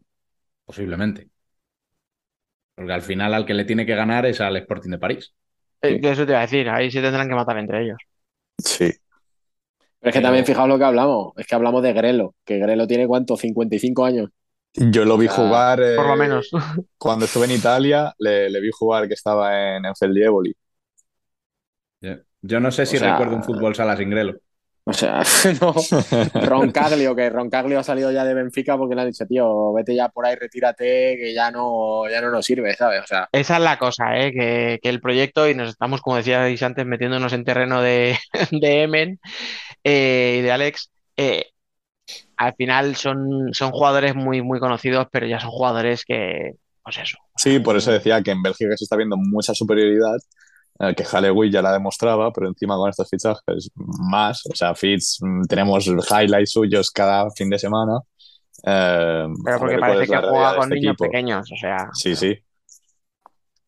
Y o sea, a mí me han gustado unas declaraciones de Vadillo que, que decía que, que el mejor equipo de, de Europa y del mundo es Barça y que si han sido capaces de competir de tú a tú en los, los últimos dos, tres años contra ellos, eh, no se van a enfrentar a nadie mejor que a este Barça eh, en Champions.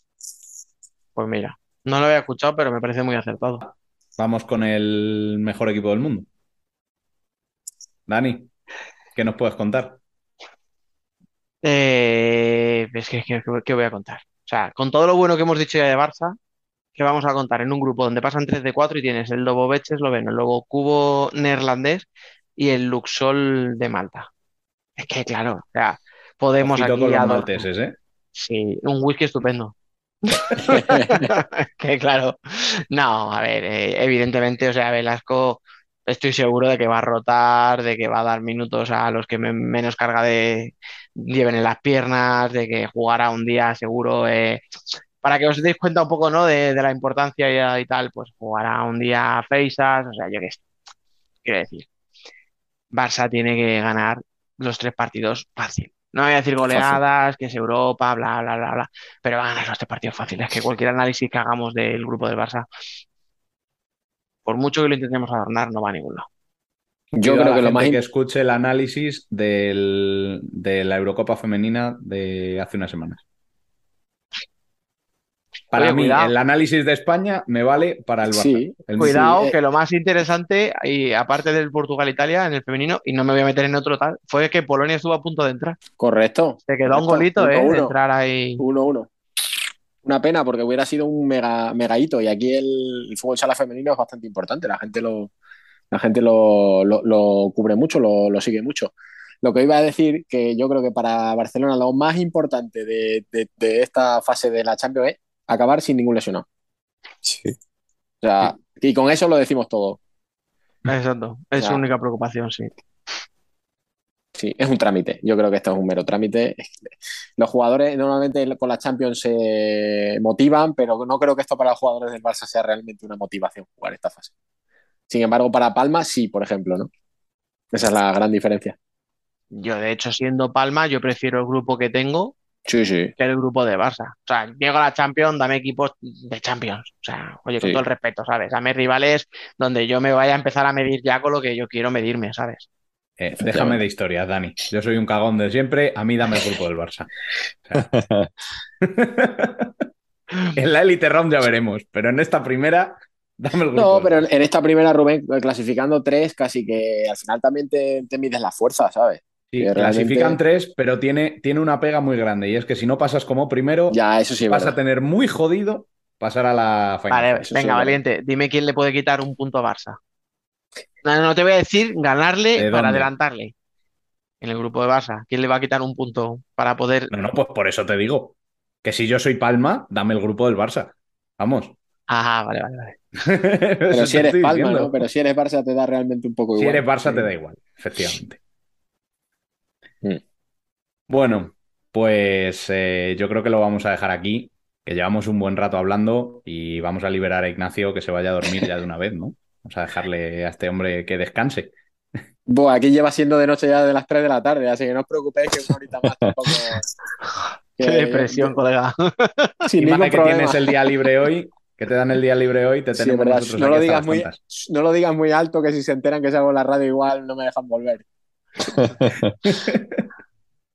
Bueno, lo dicho, muchas gracias por pasarte una semana más por, por aquí con nosotros y cuando quieras. Aquí estamos. Muchas gracias a vosotros, chicos, como siempre, por, por contar conmigo. Ha sido, ha sido un placer. Biel, a ti te escuchamos la semana que viene, ¿no? Eh, espero para poder analizar cómo Palma ha quedado primero el grupo. Eh, a ver si, a ver qué tal esta experiencia y que nada, con muchas ganas de, de poder vivirla, aunque sea desde la distancia. No sufras mucho. Y a ti, Dani, eh, ¿qué te iba a decir? Eh, vete poniendo el mono de trabajo que te va a tocar presentar en femenino. ¿Ya está? ¿Ya te estás borrando? Estoy escuchando por aquí que me están llamando. eh, tenemos problemitas con una de las peques. Ponemos, que el ca- ponemos el cartel de problemas técnicos. me parece que sí. Venga, voy- pues voy a calentar la voz, venga.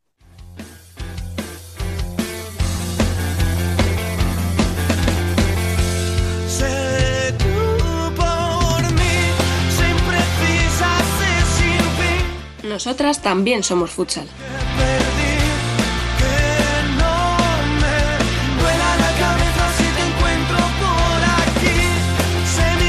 Pues aquí estamos, chicos, una semana más con el Ellas son Futsal, semana completita. Pensábamos que no iba a haber actualidad, ¿no? Por aquello de que no había primera división, pero bueno, hemos tenido un partido de los aplazados que se recuperó, hemos tenido jornada de Copa, tenemos que hablar de la selección española y vamos a recibir a una de las grandes protagonistas de este primer tramo de la temporada. Así que venga, vamos para allá. Eh, Alba Herrero, muy buenas. Hola, muy buenas. ¿Ves? Vengo, vengo calentito, así, rapidito, pam, pam. ¿Vienes igual? Ya, o- vienes, vienes a tope, ¿eh? Sí, Estás on motivado. fire. Sí, sí, sí, sí, sí, motivadísimo. Franca, ¿qué, qué pasa? Muy buenas. Muy buenas. ¿cómo estás? ¿Tú vienes motivado o tú vienes con el ritmo canario este pausado, tranquilo, No, motivado. Motivado? Ah, Sí, motivado. Pero, pero, pero poco charlatán, ¿eh? Para lo que eres tú. Porque me duele la garganta, por eso. Estoy chupando un caramelo de estos para la garganta. Bueno, pues nada, hoy va a ser, mira, vamos a hacer un debate tranquilo. Tampoco es que creo que tengamos mucho, mucho, mucho que analizar. Vamos a empezar por lo más importante, por lo menos por la importancia que tiene, que es la clasificación de España. Tres goleadas, 14-0, 6-1, 7-2. A ver, el del caramelo. eh, ¿qué podemos decir de la clasificación de España para la Eurocopa? Eh, eh, clasificación muy sufrida. Ese es el resumen. si el primer partido ya cascan 14, pues ya. Pero escucha, escucha, voy a decir una cosa, que se lo cascaron a Bélgica, que tampoco tiene tanto mérito. Voy a decirlo, o sea, lo siento mucho, pero ¿Cómo va tu nacionalización? Porque esa portera está pidiendo el relevo, ¿eh? estoy ahí, estoy ahí enfrascada en papeles y tal, eh, pero nada, nada, de aquí a que me vaya otra vez a España ya estoy nacionalizada. Ah, si es que- Era lo esperado. Eh, no, no sorprende a nadie. O sea, no sorprende a nadie. Y a, y a quien le sorprende es que no conoce a la selección española femenina. No, Eso. demasiado fácil. Eh, yo, mira, eh, la gente ahora cuando, cuando nos escuche sabrá quién es la cuarta clasificada, pero ahora mismo para nosotros hay tres, que son España, Ucrania y Hungría. Todavía eh, estamos grabando el domingo por la noche, pero antes de que se juegue el Portugal-Italia. Y es que ahí es la única posibilidad que a día de hoy yo creo, de, no te Que voy a decir de eliminar a España, porque ya se ha enfrentado con Italia y ya la ha ganado, pero de plantarle un poco de guerra y que esta clasificación tenga un poquito de, de- de miga, de interés, ¿no? Yo creo que es esa, que, que le toque un Sí. Italia o algo así.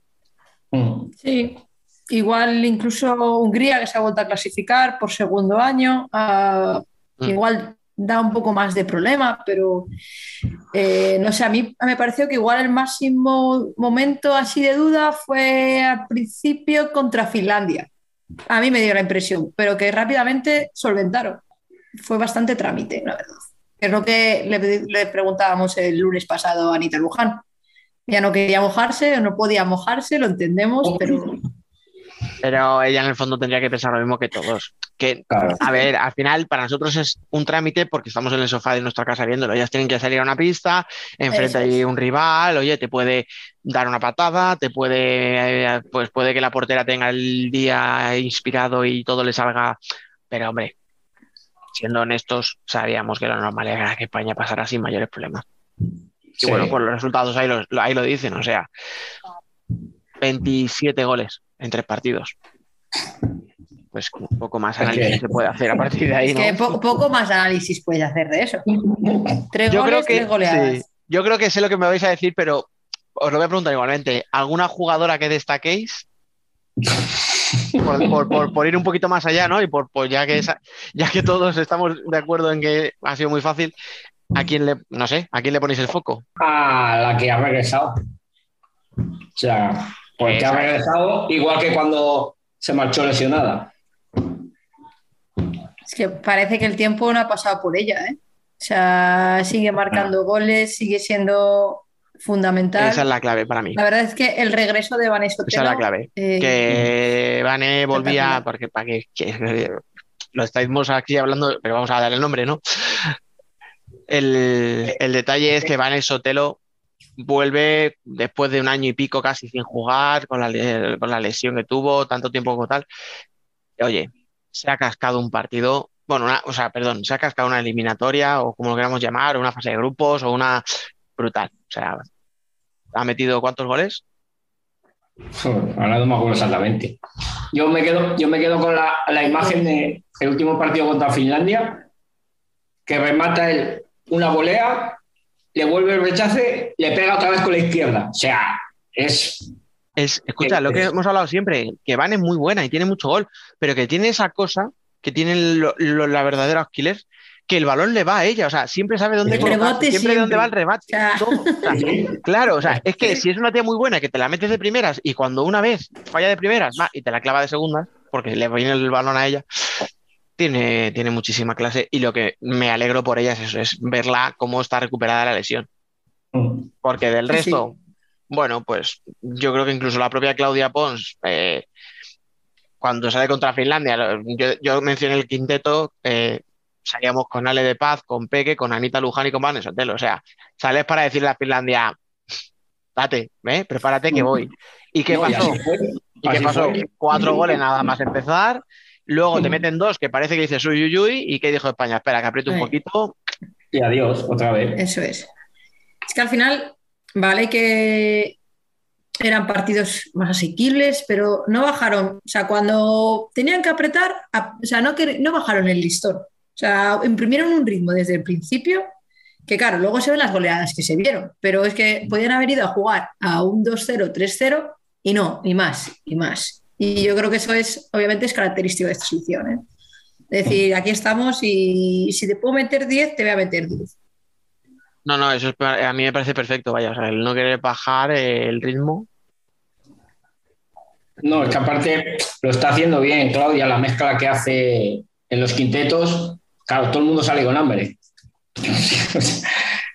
Entonces, es que yo lo veo, a ver, ya lo veíamos fácil cuando entrevistamos a Anita.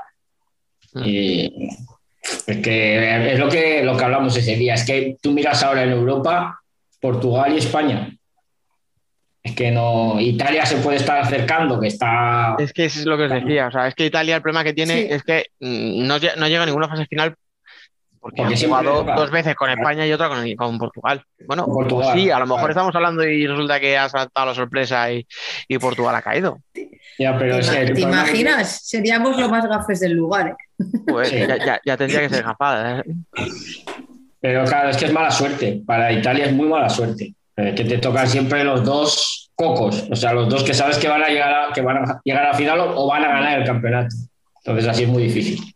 Pero las demás selecciones están años luz. Sí. a mí me gustaría ver, me gustaría ver partidos entre Hungría, eh, Ucrania e Italia. A ver quién de los tres estaría arriba.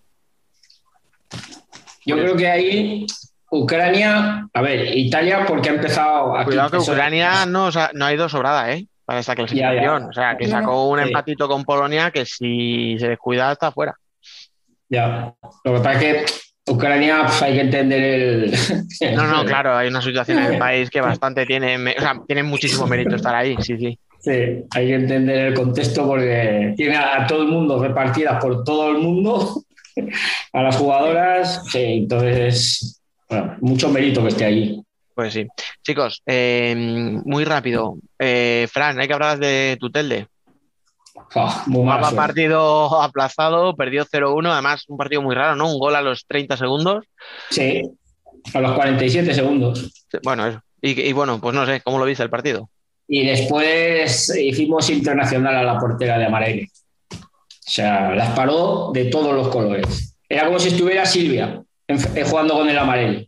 Es que la, la, portería, la portería también existe, Fran. ¿Qué te voy a decir? Sí, sí. Ah, en el sentido de que, o sea, fue, estuvo impresionante. O sea, le, ganó el partido ella para Marele.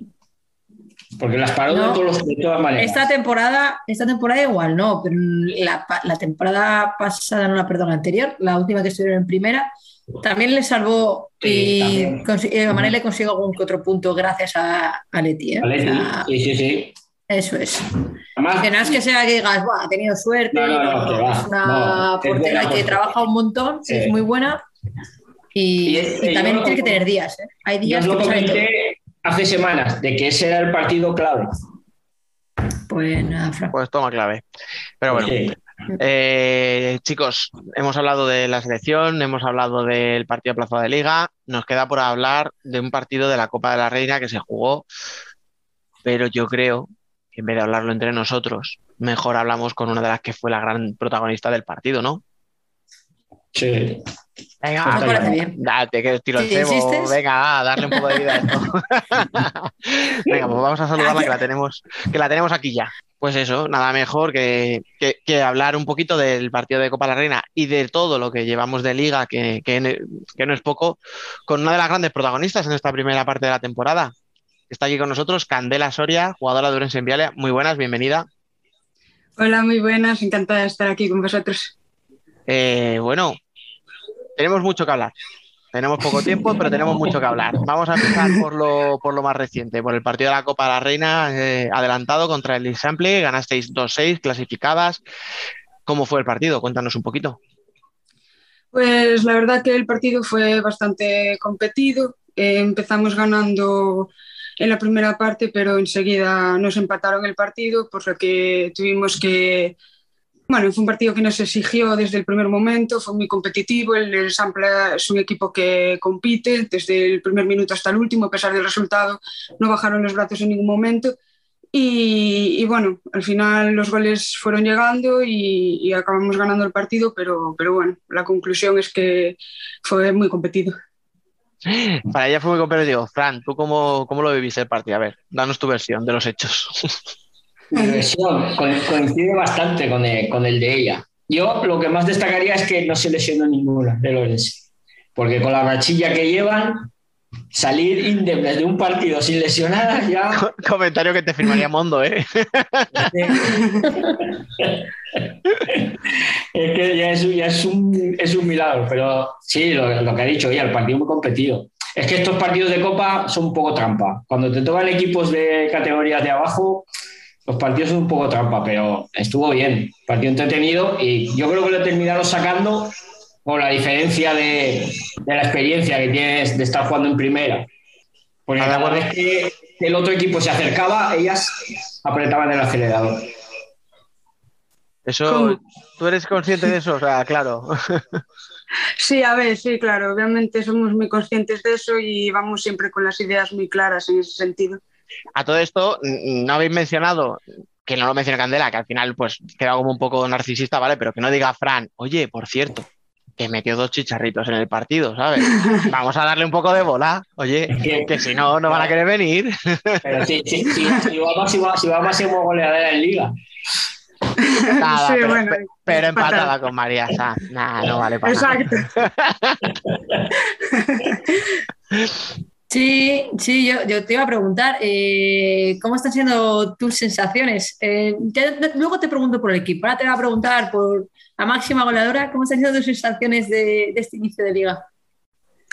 Pues mm, la verdad que llevamos solo, bueno, nosotros jugamos cuatro partidos porque este último de liga no lo pudimos jugar, pero en estos cuatro partidos la verdad que las sensaciones son muy positivas. Eh, yo personalmente me encuentro muy cómoda, estoy eh, empezando la temporada bastante ilusionada, con muchas ganas de competir cada partido, de seguir aprendiendo, de seguir formándome de aprender de mis compañeras, de los rivales, bueno, un poco lo que es primera división y, y, bueno, lo que conlleva jugar en esta categoría, que al final son muchos aprendizajes y muchas cosas siempre por aprender. Entonces, pues muy ilusionada.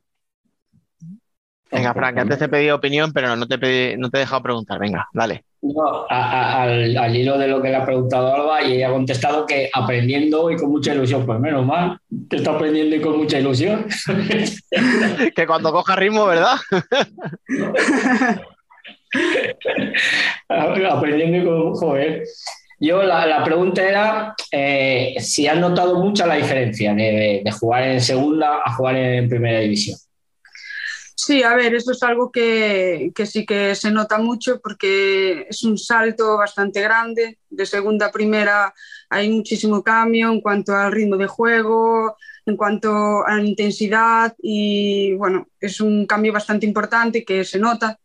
y, al final pues exige, la categoría exige y los equipos cada vez se refuerzan más, cada vez hay mucho más nivel y, el cambio es grande, se nota mucho, sí. Oye, ese salto eh, ¿no? que decíamos ahora al cambiar de categoría, tú conocías la primera, decides irte a Marelle, creo que un poco también por tema de estudios, ¿no? Por, porque estabas estudiando y te venía mejor. Em, ¿Cómo es ese viaje de ida y vuelta, tanto de Orense a Marelle y vuelta a Orense, como el hecho de ir de primera a segunda y volver otra vez a la primera? ¿Cómo ha sido? ¿Cómo te has notado tú personalmente? Pues yo personalmente el hecho de el salto de irme de Orense a Marelle fue pues algo que, como bien dices, eh, a la par de los estudios, algo que creía que personalmente era lo mejor para mí en esos momentos. Y es un salto que di que a día de hoy agradezco porque ha sido positivo para mí, eh, es algo que necesitaba en esos momentos porque estudiar en una ciudad y jugar en otra eh, no era compatible, no podía rendir al 100%, no podía dar lo máximo de mí y era algo que me estaba afectando tanto a nivel de estudios como a nivel de físico y, poder rendir al 100% en el equipo.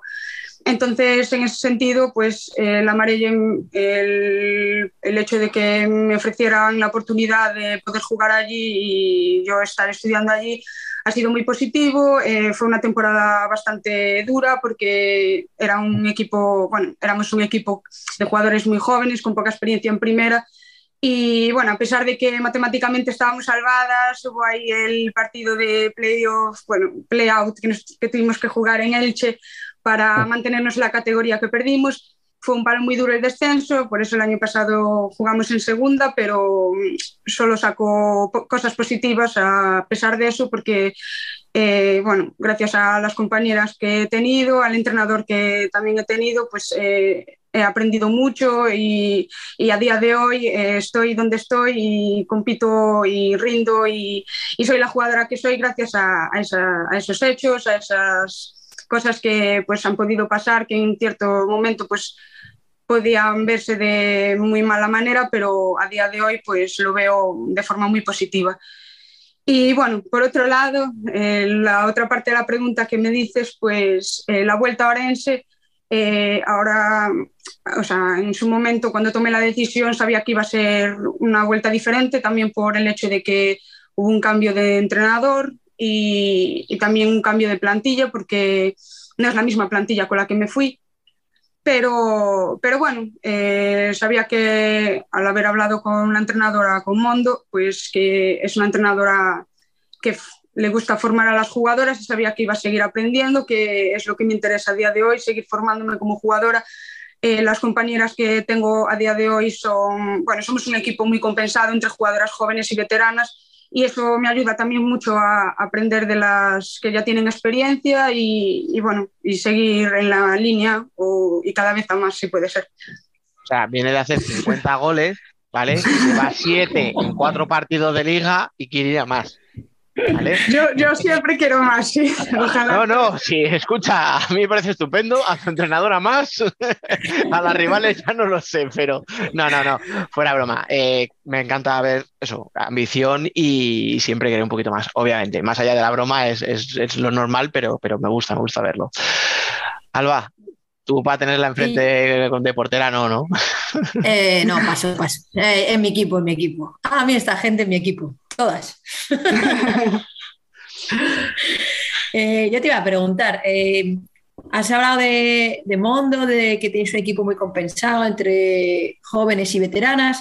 Eh, sin embargo, la liga no, no, es que hayáis empezado muy bien, todavía tenéis un partido aplazado, sí que es cierto, pero bueno, o sea, os, os falta, ¿qué, crees que os falta para acabar de, de dar ese pasito en liga? Pues yo creo que, bueno, como bien dices, no hemos tenido el mejor inicio de liga, pero también es verdad que contra los rivales que hemos competido hasta ahora eh, son de los más fuertes. Y a pesar de eso, creo que hemos competido desde, desde el primer partido de liga hasta, hasta ahora muy bien. Creo que estamos en la línea correcta para, para seguir y, y que acaben llegando los resultados. Vaya es verdad que mm, creemos, y yo también pienso personalmente, que estamos bueno, empezamos la liga adaptándonos a un nuevo modelo porque el hecho de que un entrenador nuevo venga al equipo, pues exige eso, adaptarse a, pues, sistema de juego, que las jugadoras llevaban cuatro años, cinco, bueno, cuatro temporadas con un entrenador en un sistema determinado, ahora el cambiar pues exige adaptación y bueno, poco a poco yo creo que estamos en la línea correcta, los resultados van a llegar y, que poco a poco y compitiendo como estamos compitiendo, pues al final acabaremos consiguiendo nuestros objetivos. A ver, hablábamos del calendario, perdón, Fran, y ahora preguntas tú. Eh, para la gente que se ubique, por si no se lo recuerda, habéis jugado con Roldán, con Torre Blanca, con Marín y con Burela. Con Burela. Exacto. Vale, o sea, que puede ser como un hueso aquí atravesar la garganta que dices, joder. Exacto. Es verdad. Y aún así, eh, victoria en casa contra Marín, todo hay que decirlo, ¿vale? Pero- Exacto, exacto. Si, si no empezaba diciendo, no, No, han no, y el bien, resto no recuerdo ahora mismo no los resultados, pero no son resultados tampoco. O sea, no, ha- no ha habido ningún resultado de decir, No, uff, no. No, de hecho, en Burela, Eh, en Burela les- eh, se lo pusieron muy complicado. Burela 4, Dani, Burela 4-2, Sí, en sí, Roldán claro. perdieron solo 2-3 Sí, y en. Melilla 4-3, que no todos marcadores sí. apretados. Por eso, por eso digo. Sí, se nos escaparon por muy poco y al final es, es lo que te digo, a pesar del resultado sabemos que estamos compitiendo y estamos en buen camino para que pues partidos que vengan ahora pues podamos dar la sorpresa contra los que están arriba o, o ganar pues contra los que vengan, vaya. Es que, a ver, eh, yo creo que, que su liga empieza ahora. Es que con los cuatro que ha jugado, son, son los cuatro que, que en teoría tienen que estar quitando Marín. Son, los otros tres son tres de los que en teoría. Escucha, eso ya Fran, hemos hablado. es que este año el problema es que hay muchos equipos y muy pocas plazas. Ya. Sí. Ya.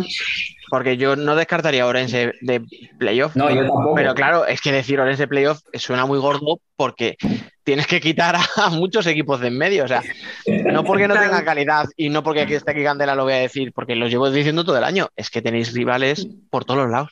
Sí. Es que ese es el problema. Claro, es que al final es un poco lo que vienes diciendo, es una categoría que cada año se está reforzando mucho más, las jugadoras cogen cada vez más experiencia y acaba siendo una liga en la que ya no solo son dos equipos los que compiten por estar ahí arriba, ya son cada vez un poco más y acaba siendo una, una liga con, unas, con unos partidos y unos rivales que te van a exigir pues cada vez un poco más. Que es lo que, lo que íbamos hablando. Playoff de 8. Eso voy a decir, por favor, Federación, si nos escucháis, que sabemos que no, poned el playoff de 8. No, Pues pero, sería la idea. mira, claro, o sea, ahora preguntas, Frank, que te, he vuelto a, te voy a volver a cortar. Pero claro, hemos dicho todo lo que habéis pasado. Pero es que, claro, todavía tenéis que jugar a la primera vuelta con Alcorcón, con Pollo, con Futsi. Vale, Claro, por, es que- decir, por decir tres, ¿eh? O sea, Ahí está. así. Es que el problema, Dani. el problema es que relacionado con eso, Fran ha dicho, ahora empieza vuestra liga y su siguiente partido es contra el Futsi. O sea, Ya. Fran, Lo ha dicho aposta, lo ha dicho Fran aposta. Sí, sí. Y mira el móvil y digo, vaya. Claro, es que el inicio es complicado, por eso te decía que a pesar de haber empezado así, aún nos queda futsi, pero bueno, seguiremos con nuestras, bueno, con nuestra idea, con nuestra adaptación y bueno, esta semana prepararemos el partido, e iremos con nuestro plan de partido a futsi y nosotras tenemos que bueno, plantearnos allí el partido como, como si fuese uno más y luchar por los tres puntos hasta el final, vaya. Venga, Fran, ahora sí. No, eh, mi pregunta iba, ya lo hemos comentado, sobre lo, de, lo del calendario. A yo le iba a preguntar ahora que, qué tal con, con Mondo. Pues la verdad que, bueno, yo era una entrenadora que conocía de, de, bueno, cuando estuvo Majada Onda y, y, bueno, eh, este año estoy muy contenta, me gusta mucho su forma de, entrenar, es una entrenadora que le gusta formar a las, a las jugadoras que, que aprendan y eso es algo que yo valoro mucho en un entrenador. Y bueno, estamos muy contentas. Yo creo que toda la plantilla está viendo que, que, bueno, lo que nos inculca y lo que, bueno, ese sistema de juego que está dando sus frutos.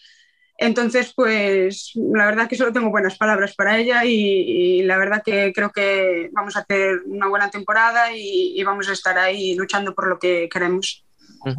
Oye, hablando de, ya que te ha preguntado Fran por tu actual entrenadora, te voy a preguntar por, por Basanta. Eh, ¿Qué te ha aportado a ti? Porque claro, o sea, eh, el entrenador que te cambia de posición y te convierte ¿no? en una goleadora de 50 goles por año, me imagino que no vas a decir muchas cosas malas de él, pero realmente, ¿cómo, fue, o sea, cómo ha sido con él el trato esto, este tiempo? ¿Qué te ha aportado, sobre todo, más allá ¿no? de un cambio de posición y tal, a nivel, pues eso, ¿no? De indicaciones de, de juego, de cómo posicionarte, o qué es lo que te ha aportado para que haya habido este cambio? Claro, tú, o sea, como bien dices, yo llego a Marelle y Jorge me dice, eh, mira, que vas a jugar de pivot. Y yo, claro, yo nunca había jugado en esa posición y me quedo en plan, madre mía, ¿qué es esto? yo no entendía mucho en esos momentos qué pretendía.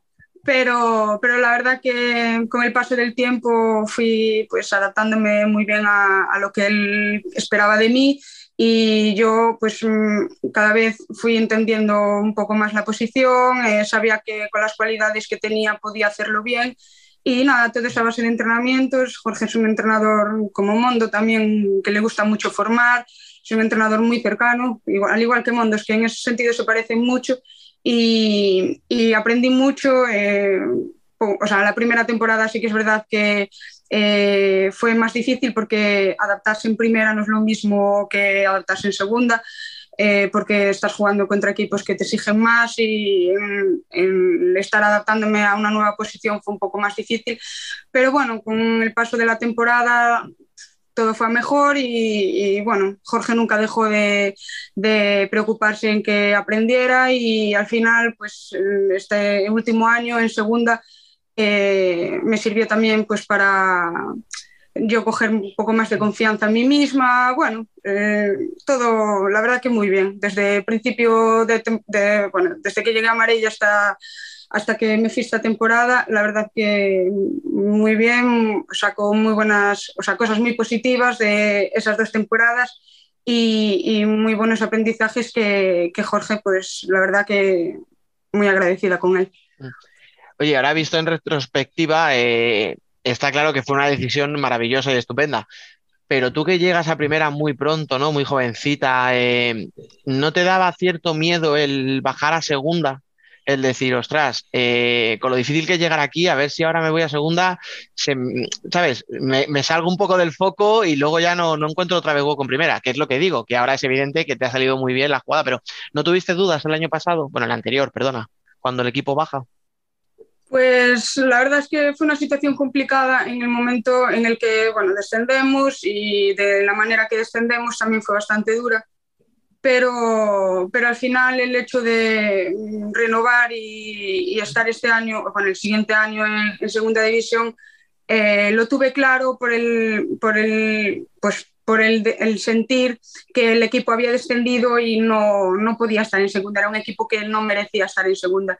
Entonces, pues fue un poco también a raíz de eso, yo con las compañeras también estaba muy a gusto, eh, había sido una temporada que habíamos terminado con muy buenas sensaciones, estaba muy cómoda con Jorge, muy cómoda con mis compañeras y sentía que aunque fuese segunda división, iba a seguir aprendiendo, iba a seguir mejorando y reforzando aquellas cosas que igual en la primera temporada que estuve allí no acababa de, reforzar y, pues es lo que te digo, al final la decisión fue un poco pues por cómo me sentía yo en Amaril al acabar la temporada, que era pues, muy cómoda y sabía que con ese entrenador y con mis compañeras que solo podía sacar cosas positivas.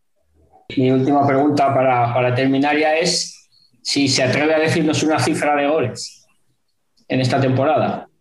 Joder. Pero vamos a poner muy fácil, ¿eh? Con las dos últimas.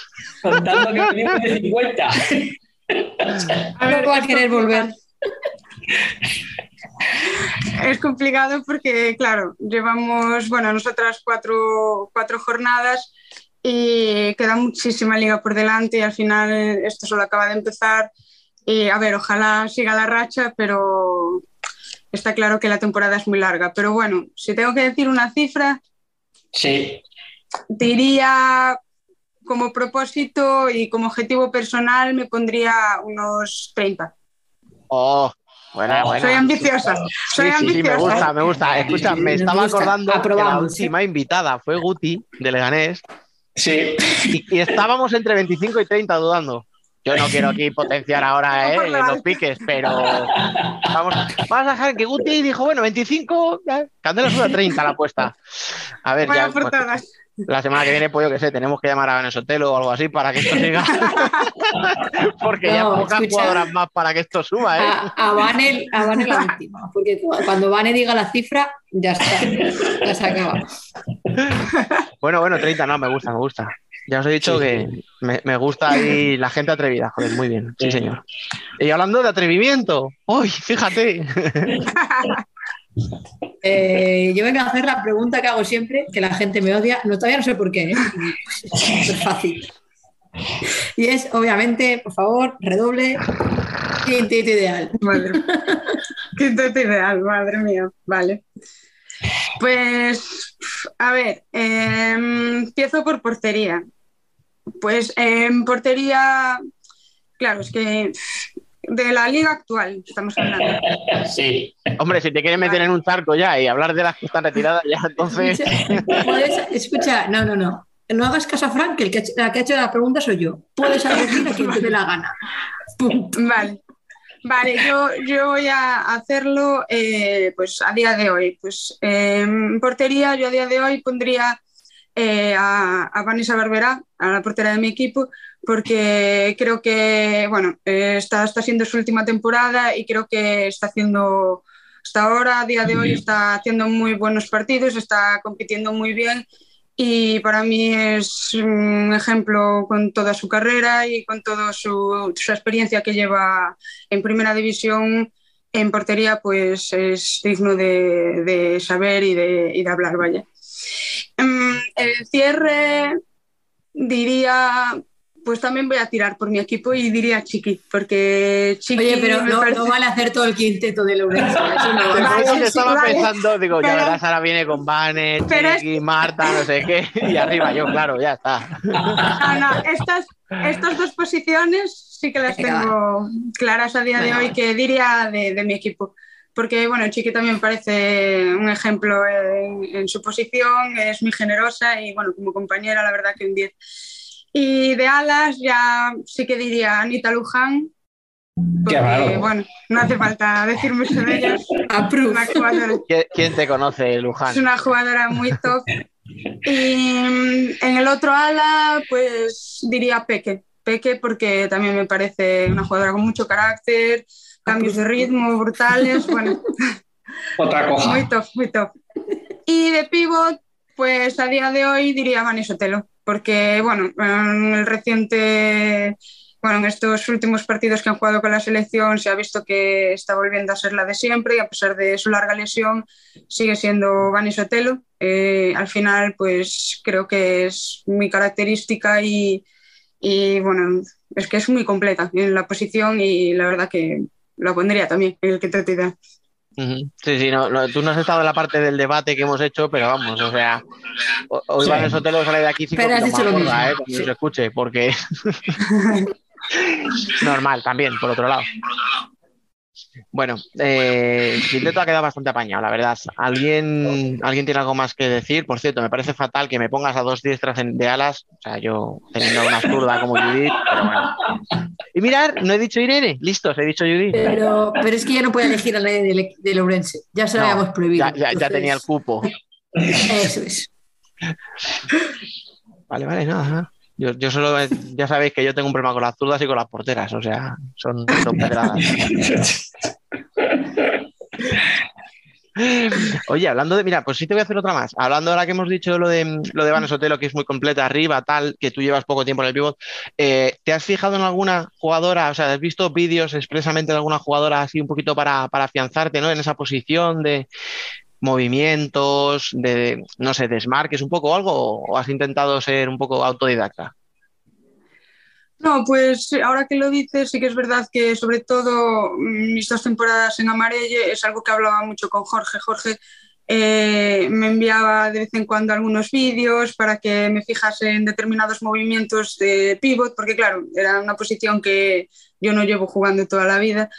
Y, y sí que me enviaba vídeos, pues por ejemplo, de Dani, la de Burela, algunos vídeos de ella, pero más y sobre todo ya tirando al fútbol sala masculino de Ferrao. Es un jugador que, bueno, Joder, también en esa, en esa posición hay muchísimo que aprender de él y me enviaba como cortes de algunos partidos que pues metía gol y lo hacía, hacía un movimiento característico de la posición de pivot y, y bueno, a partir de ahí sí que cada vez me fijo más e intento pues pues si veo algún partido de, de, otros, o sea, de rivales del Futsi, por ejemplo, también, bueno, el Futsi no juega tanto con pivot, pero eh, el Burela sí que juega mucho con Dani y pues cuando veo algún partido de Burela sí que ya enfoco más mi atención en esa posición porque intento pues también aprender de, de, de esas cosas para pues cuando me toque a mí pues intentar sacar nuevos recursos, vaya.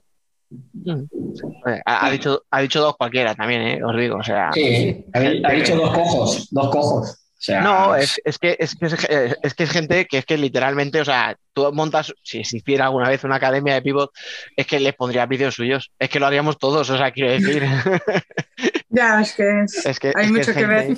Que lleva muchos años en esto y que sabe muy bien, eh, joder, su trabajo, vamos a decir, sí, claro, su trabajo. Porque al final. Eh, aprendiendo está aprendiendo porque muchos movimientos de Dani ya los hace ella y no los hace mal, ¿eh? Muchos movimientos. Sí. Lo que pasa es que jugando no te das cuenta, pero a la hora de recibir el balón y girarte, haces mucho, es muy parecido a lo que hace Dani. Ah, ya, bueno, puede ser. Ahora te veo repasando vídeos diciendo, a ver, a ver, a ver. bueno, chicos, ¿alguna cosita más? Pues ya la dejamos Nada, ya, ya, ya hemos, hemos, abusado bastante, ¿no? Sí, no. La, hemos metido en un marrón con el quinteto, en otro con la, los goles. goles ya está, ya, ya, no podemos ir tranquilos. Escucha, el, el problema, Candela, es que Fran le queremos mucho, pero es un hater de cuidado. Yo te veo acabando la temporada con 29 goles y diciendo, vaya mierda, que no ha llegado ni a 30. No, no. Como no llegas a 30, te lo va a recordar. Yo, Dios, qué presión, qué presión. Sí, sí, ríete tú de tu entrenadora, o sea, ya verás. bueno, chicos, oye, que ha sido un placer, eh, pero os voy a tener que decir ya. Así que, Candela, muchísimas gracias por pasarte, muchísima suerte para lo que queda de temporada, que, que, esto no acaba más que empezar. A pesar de todo lo que hemos dicho, esto está empezando ahora. Así que muchísima suerte. Muchísimas gracias a vosotros y bueno, encantada de poder pasar este ratito. Y a vosotros dos, mis queridos haters. eh, escucha, pero si solo hay un hater aquí. No, Fran, lo es, Fran es que no, no tiene medida y no, no, lo disimula, tú lo disimulas un poquito mejor. Pero bueno, se os, quiere, se os quiere igual, chicos. Feliz semana a todos y hasta la próxima. Venga. Hasta la próxima. Venga, adiós.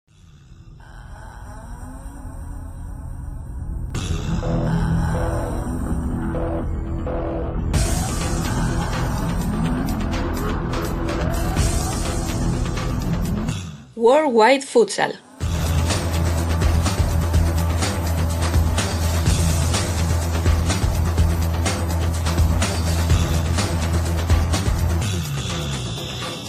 Aquí está una semana más Worldwide Futsal para los más frikis del futsal. Bienvenidos a todos. Mi nombre es Alejandro Méndez y a mi lado estará una semana más nuestro italiano favorito, Emen Riso. Buenas tardes, Emen, ¿qué tal? Hola, muy buenas. Hoy tenemos un muy buen programa por delante, como siempre. Y el lema de Futsal Corner es eh, una visión global del, del, futsal. Y hoy tenemos un programa más global que nunca y más inclusivo eh, que nunca porque vamos a hablar de, de dos torneos bastante eh, interesantes. El primero es esa Eurocopa, ese campeonato de Europa de fútbol sala para sordos, que ha tenido categoría tanto femenina como masculina.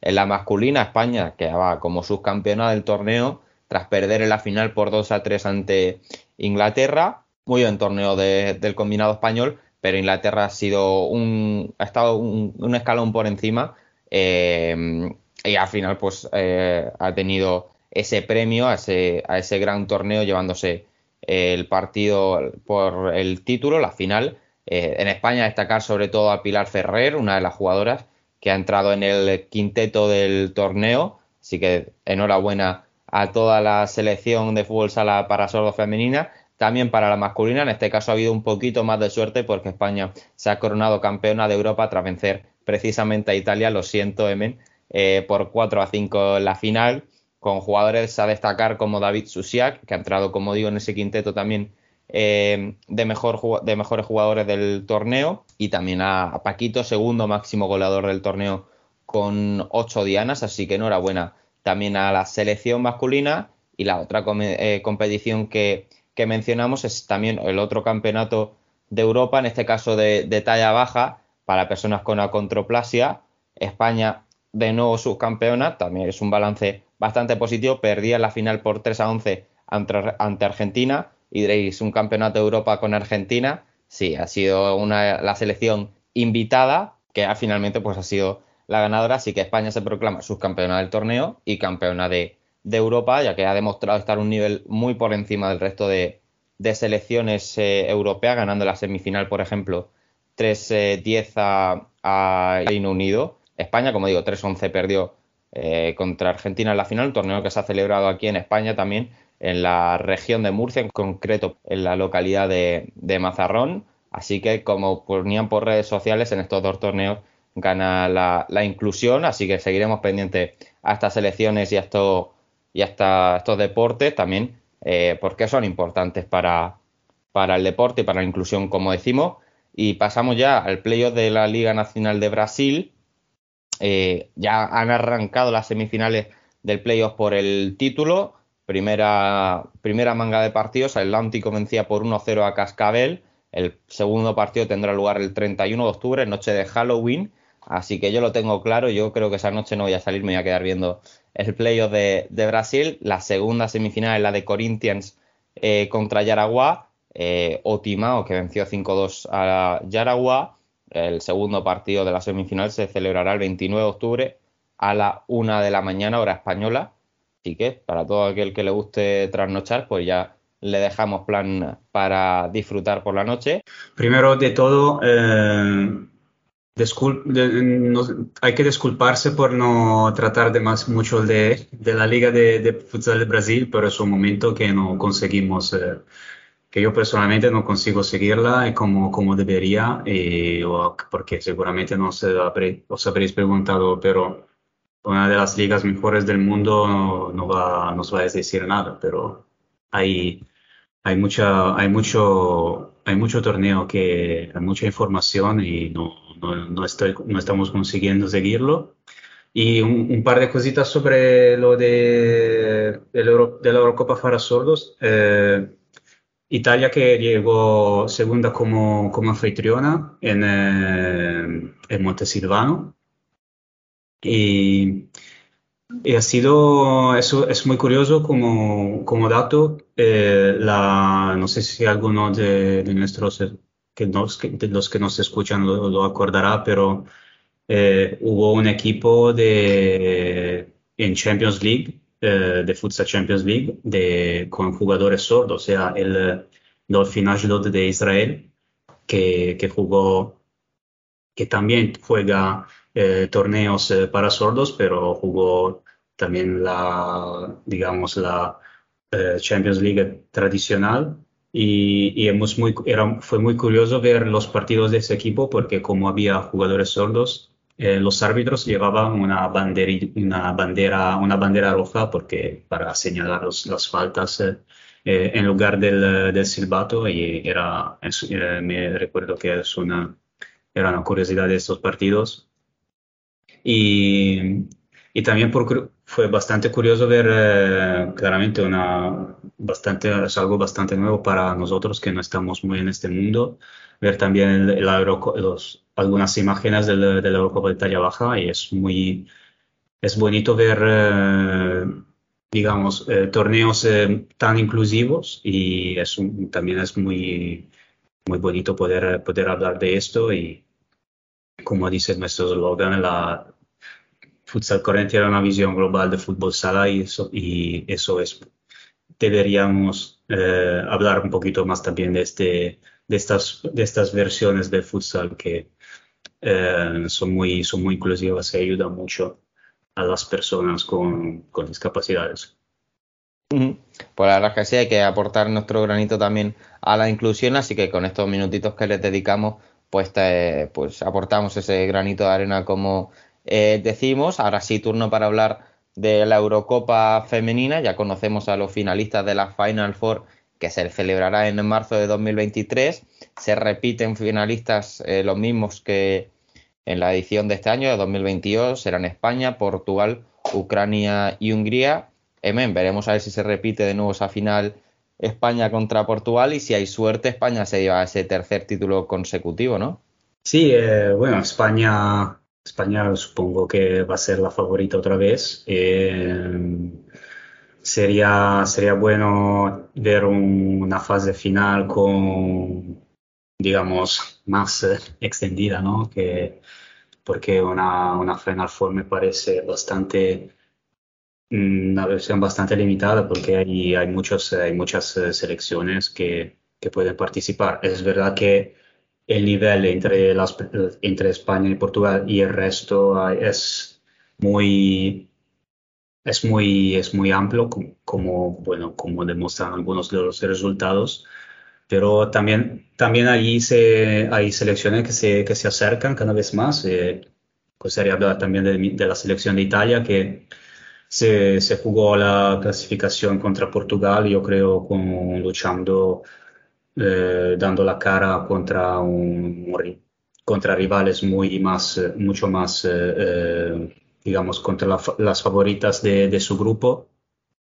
Italia que, que, de momento ha tenido bastante mala suerte en el sorteo de, de, la Eurocopa femenina porque el primer año se, se, encontró en el grupo de España, el, segundo año en el grupo de Portugal.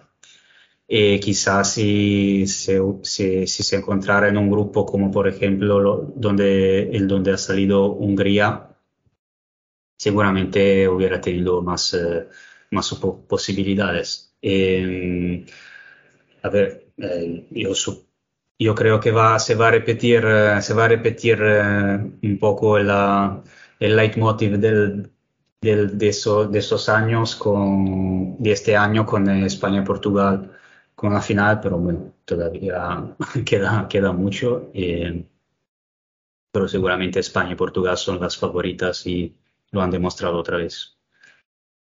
Pues sí, veremos cómo transcurre, como decimos esa final será en marzo de 2023, así que estaremos pendientes para dedicarle también su espacio en Worldwide Futsal. Y ahora sí, turno para el, tema principal del programa de hoy, esa main round de la UEFA Futsal Champions League. Eh, ocho grupos componen esta main round.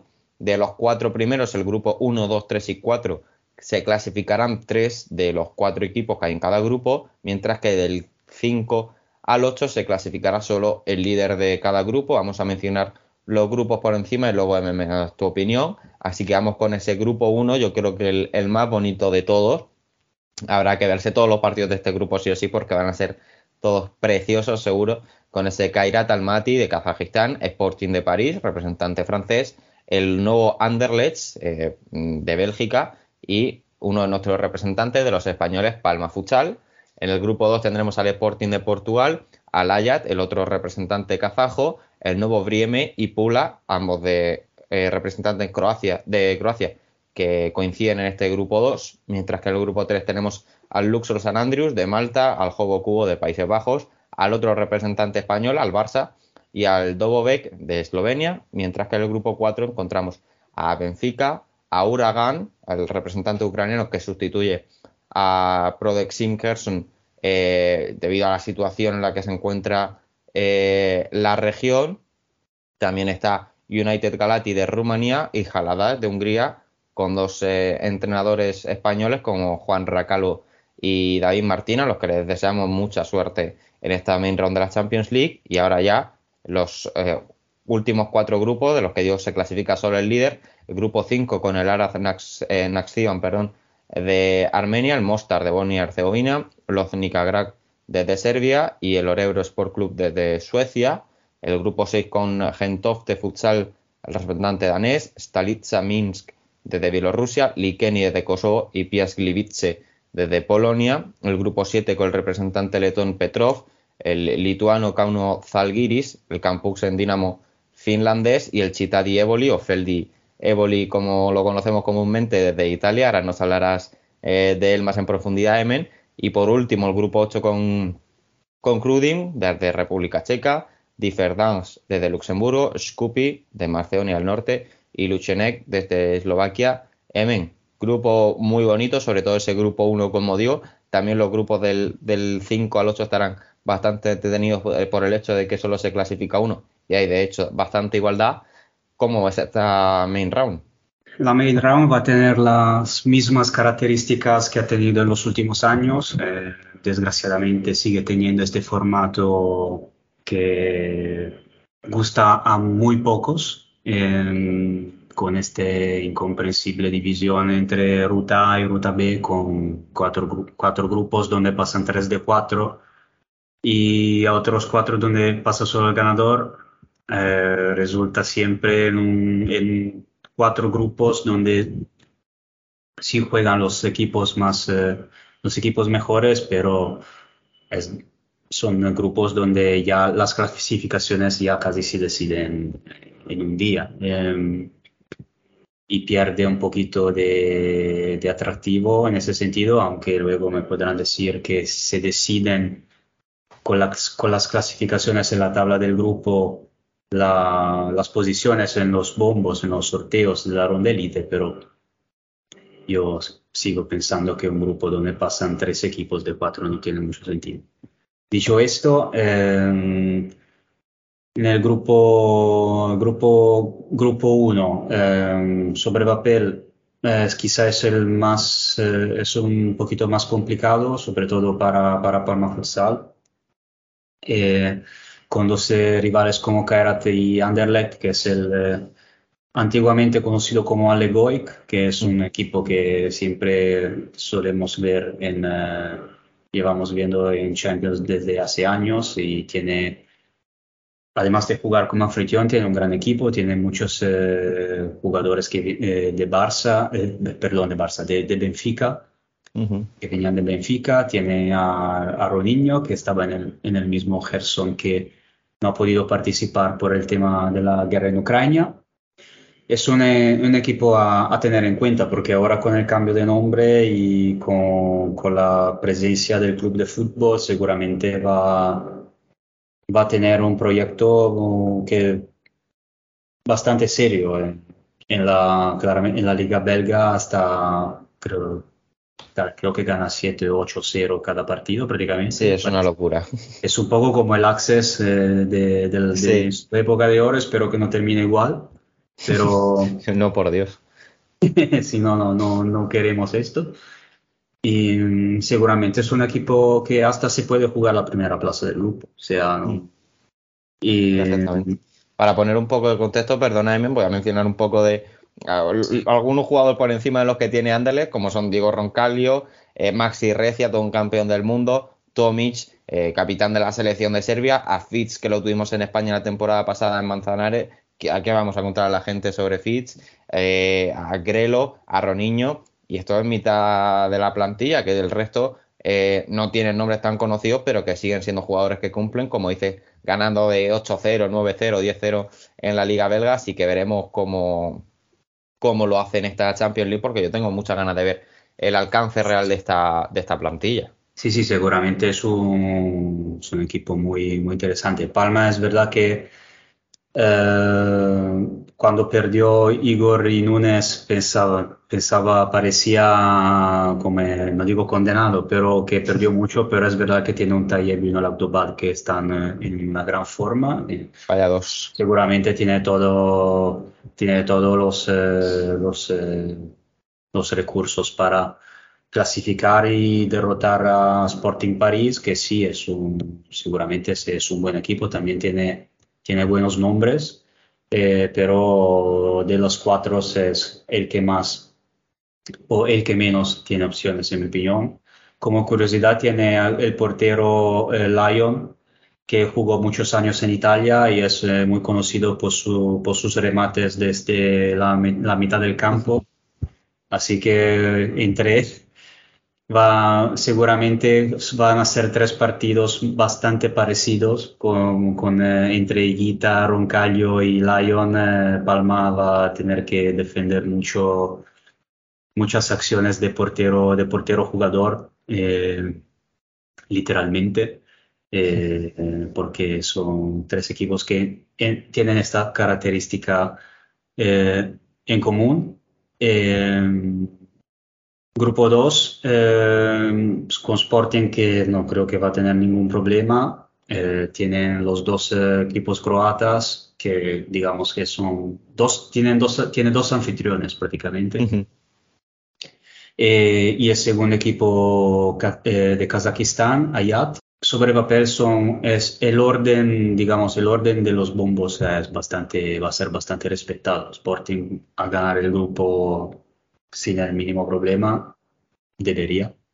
Y con Ayate y Novo Vrieme eh, a jugarse la segunda plaza y Pula que podría dar la sorpresa, pero no, no, no creo, no creo que consiga. Tampoco conozco perfectamente a los equipos, entonces no puedo eh, mojarme demasiado en este sentido. Ujú. Eh, grupo 3, también Barcelona lo tiene, lo va a tener bastante fácil. Dobovec, Estando Barça, no va a haber quien, quien lidere ese grupo.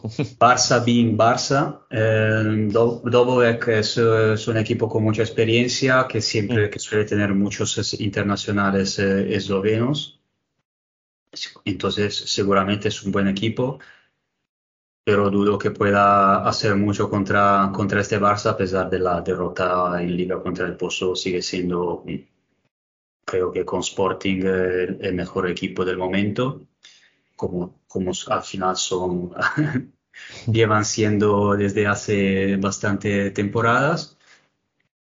Una curiosidad, el Luxor San Andreus, eh, el equipo de Malta, eh, anfitrión, tiene una oportunidad de oro para mí para pasar, para clasificar, porque para- yo creo que jugándose en el partido contra el se puede jugar bastante, se puedan unas opciones para pasar. No creo, eh, no sé cuántas tienen de verdad, porque además de ser Ovocubo, un, un equipo con una buena, buena experiencia y que hemos visto ya jugar contra equipos españoles y tampoco hizo una, mal, una mala actuación.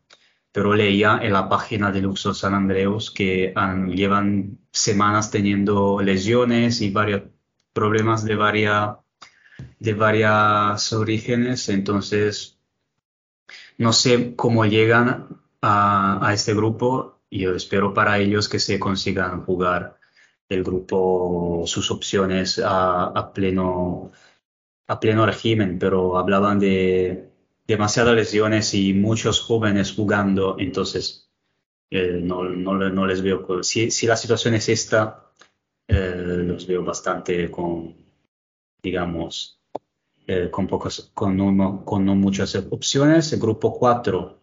Espera un momento, te corto, Emen. Eh, comentabas lo de las lesiones en, en Luxor, eh, pero yo te voy a comentar para contrarrestar un poco eh, que ha fichado a cuatro brasileños a inicios de este, de este mes de octubre, Vitiño, eh, Dieze, Celio Cabral, portero, y Fumasa. Mm, de momento vamos a ver si cómo, cómo van esas lesiones, porque puede ser que, que lastren un poco al ¿Cuándo, equipo cuándo- cuándo los ficharon? ¿Cuándo has dicho Pues mira, a Vitiño lo ficharon el 2 de octubre, fue anunciado, y ¿El 2? Fumasa, 2 de octubre, correcto, y Fumasa fue anunciado, que es el último que llegó, hace un par de semanitas.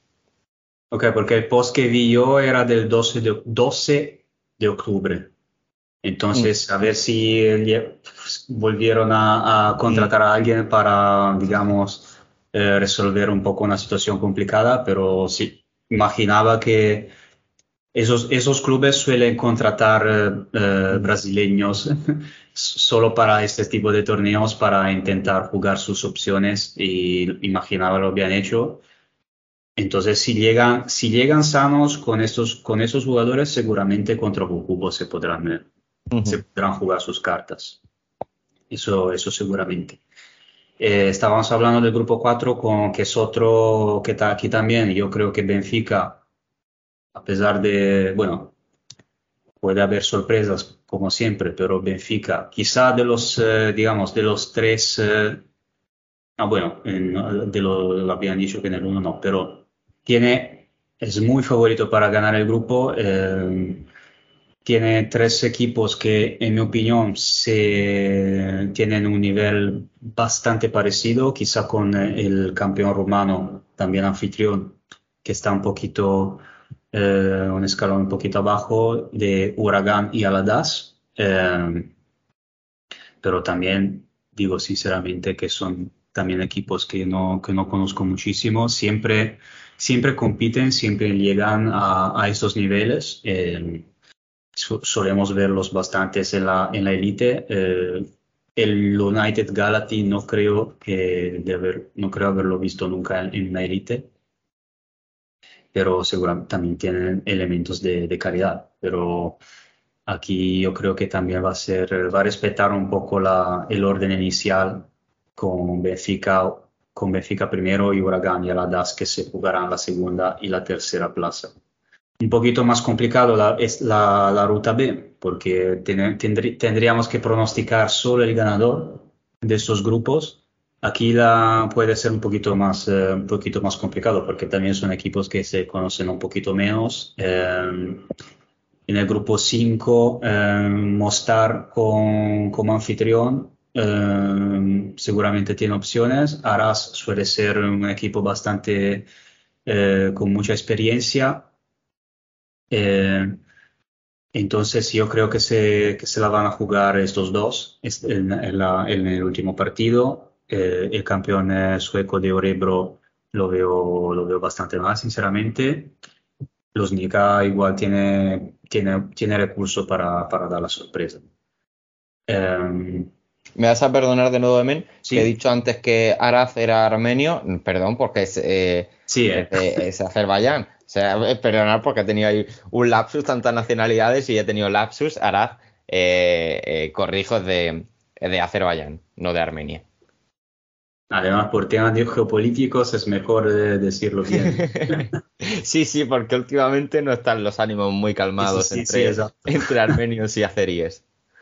Eh, grupo 6, eh, yo creo aquí va a ser eh, un poquito, un poquito más equilibrado. Eh, es, voy, a, voy, a voy a quitar de la lucha el, el equipo danés, el Gentofte.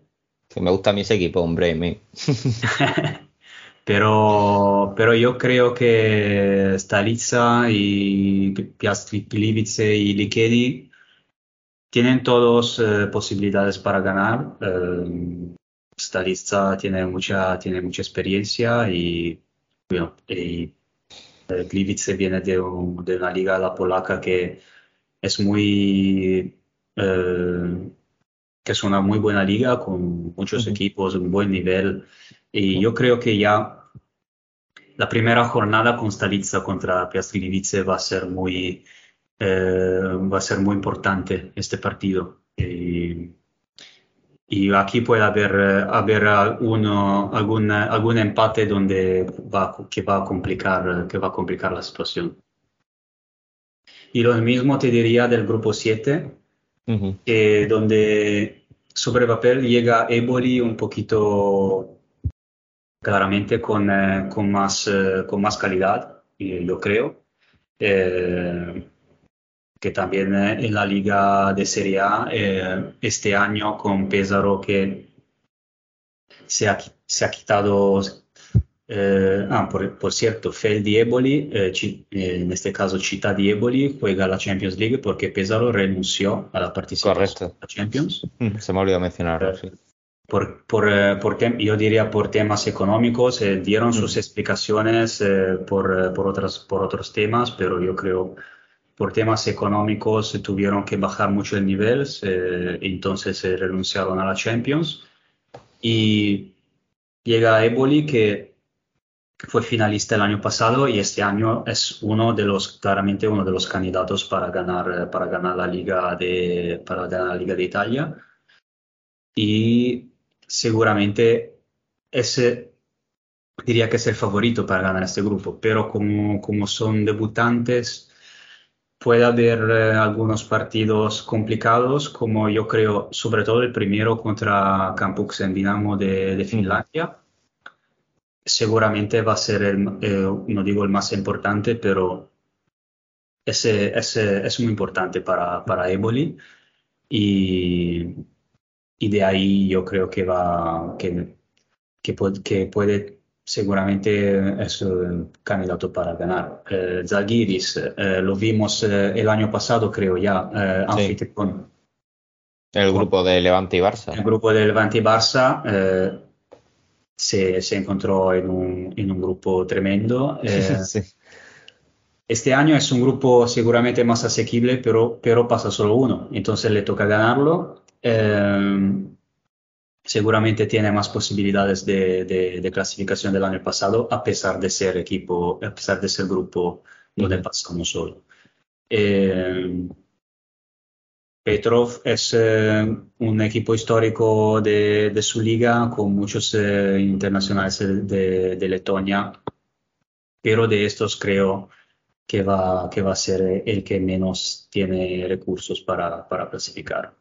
Eso va todo, son todas sensaciones y luego gana Petrov con de puntos, seguramente. Siempre hay que decirlo para que luego pase justo lo Lo digo contrario. siempre porque, es así. porque es más probable esto que, que nunca. Todavía, eh, todavía, me acuerdo de lo de las islas eh, Fiji, la selección A y, se, y, selección B, no se me va a olvidar sí, en la vida, eso, eh, Eso no lo vamos a. o sea, no, no, no, va, no, lo vamos a olvidar nunca. Y al grupo 8. El grupo 8 yo creo que es el más simple. Ahí, otra vez. ahí, ahí, quizás saltará la sorpresa, pero en teoría Crudim eh, es un equipo con mucha experiencia, más sobre todo con mucha calidad. Y solemos verlo en la, en la ronda elite. Eh, la liga, la liga checa eh, es, es, bastante, últimamente tiene bastante nivel, tiene tres, cuatro equipos que se la juegan mucho. Uh -huh. y, y hemos visto el Interobal de Pelsen el, el, año pasado, hace dos años, no me acuerdo. Creo que hace dos, no, no te lo sé decir a ciencia Pesaro, cierta, pero... En el grupo con Pesaro y el Pozo, si no me acuerdo mal, en el main round que, que clasificó. Pero bueno, eso para decir que yo veo Crudin mucho, con mucha más eh, calidad que el resto del equipo. Tenemos a Scoopy, que es el campeón de Macedonia. Eh, y bueno, los de Differdange y Lucenech. Quizá Lucenech es el que más le puede dar, eh, puede dar más eh, dificultades a Crudin tampoco, también Differdange llega siempre con, con, con, eh, con, opciones. Me recuerdo un año que se jugó la clasificación con no me acuerdo quién. Pero es también uno de esos equipos que se prepara, que se prepara bien para ese tipo de torneos. Entonces, eh, puede, igual llega con, Luxemburgo juega muchísimo portugueses, igual llega con eh, varios portugueses ex de la Liga Placar y te va, te sí, va ojito, ojito con el Differdance fichando brasileños porque también se le va ahí con los sí, brasileños. Sí, sí, no, eh, la, los, la liga, la, los equipos de Luxemburgo son es curioso porque Luxemburgo es una es un país donde hay un montón de, de portugueses uh -huh. y de, eh, y de, por eso la, la liga de, de, de, Luxemburgo tiene muchísimos portugueses, y de hecho Differdange también. Entonces tampoco hay que descartarlo demasiado, pero aún así creo que Crudin tiene, tiene todas las cartas para, para ganar este grupo. Pues sí, sobre el papel debería ser el, el equipo que sigue este grupo 8, veremos lo que, que, sucede, porque como dices, siempre hay que, lo tenemos que decir nosotros para luego agafarlo y que sea justo eh, lo contrario. Eh, se me olvidó mencionarlo al principio, esta um, UEFA Futsal Champions League, esta main round, se celebrará desde mañana para nosotros, eh, el martes 25, este martes 25, que es cuando saldrá el podcast, hasta el día 29 de este mismo mes, que es sábado, así que desde martes 25 hasta el sábado 29 se celebrará esta main round, así que pendientes de ella para hablar de todo lo que suceda la semana que viene en un nuevo Worldwide Futsal. Así que por hoy, Evan, un placer y muchísimas gracias. De nada, gracias a ti y gracias a todos, como siempre. Correcto, gracias a todos. Nos vemos la semanita que viene para hablar de toda esta Champions League. Así que, chao, chao. Cerramos ya este programa tan internacional y variado, en el que fuimos de Finlandia a Bélgica, pasando por Malta, sin olvidar ciudades tan nuestras como Urense o Palma de Mallorca. 125 programas de puro futsal cuando parece que por fin se va el calor y llega el invierno, así que pocos planes mejores que quedarse en casa y ver todo lo que nos aguarda en una semana apasionante. Gracias por estar ahí una semana más. Recordad que podéis seguirnos en nuestras redes sociales para estar al tanto de cuanto sucede en el mundo del fútbol sala, visitar nuestro canal de YouTube y nuestra página web y conversar en el chat de Telegram donde siempre hay debate abierto. Nosotros volveremos el martes que viene. Hasta entonces, y como siempre, Sed felices.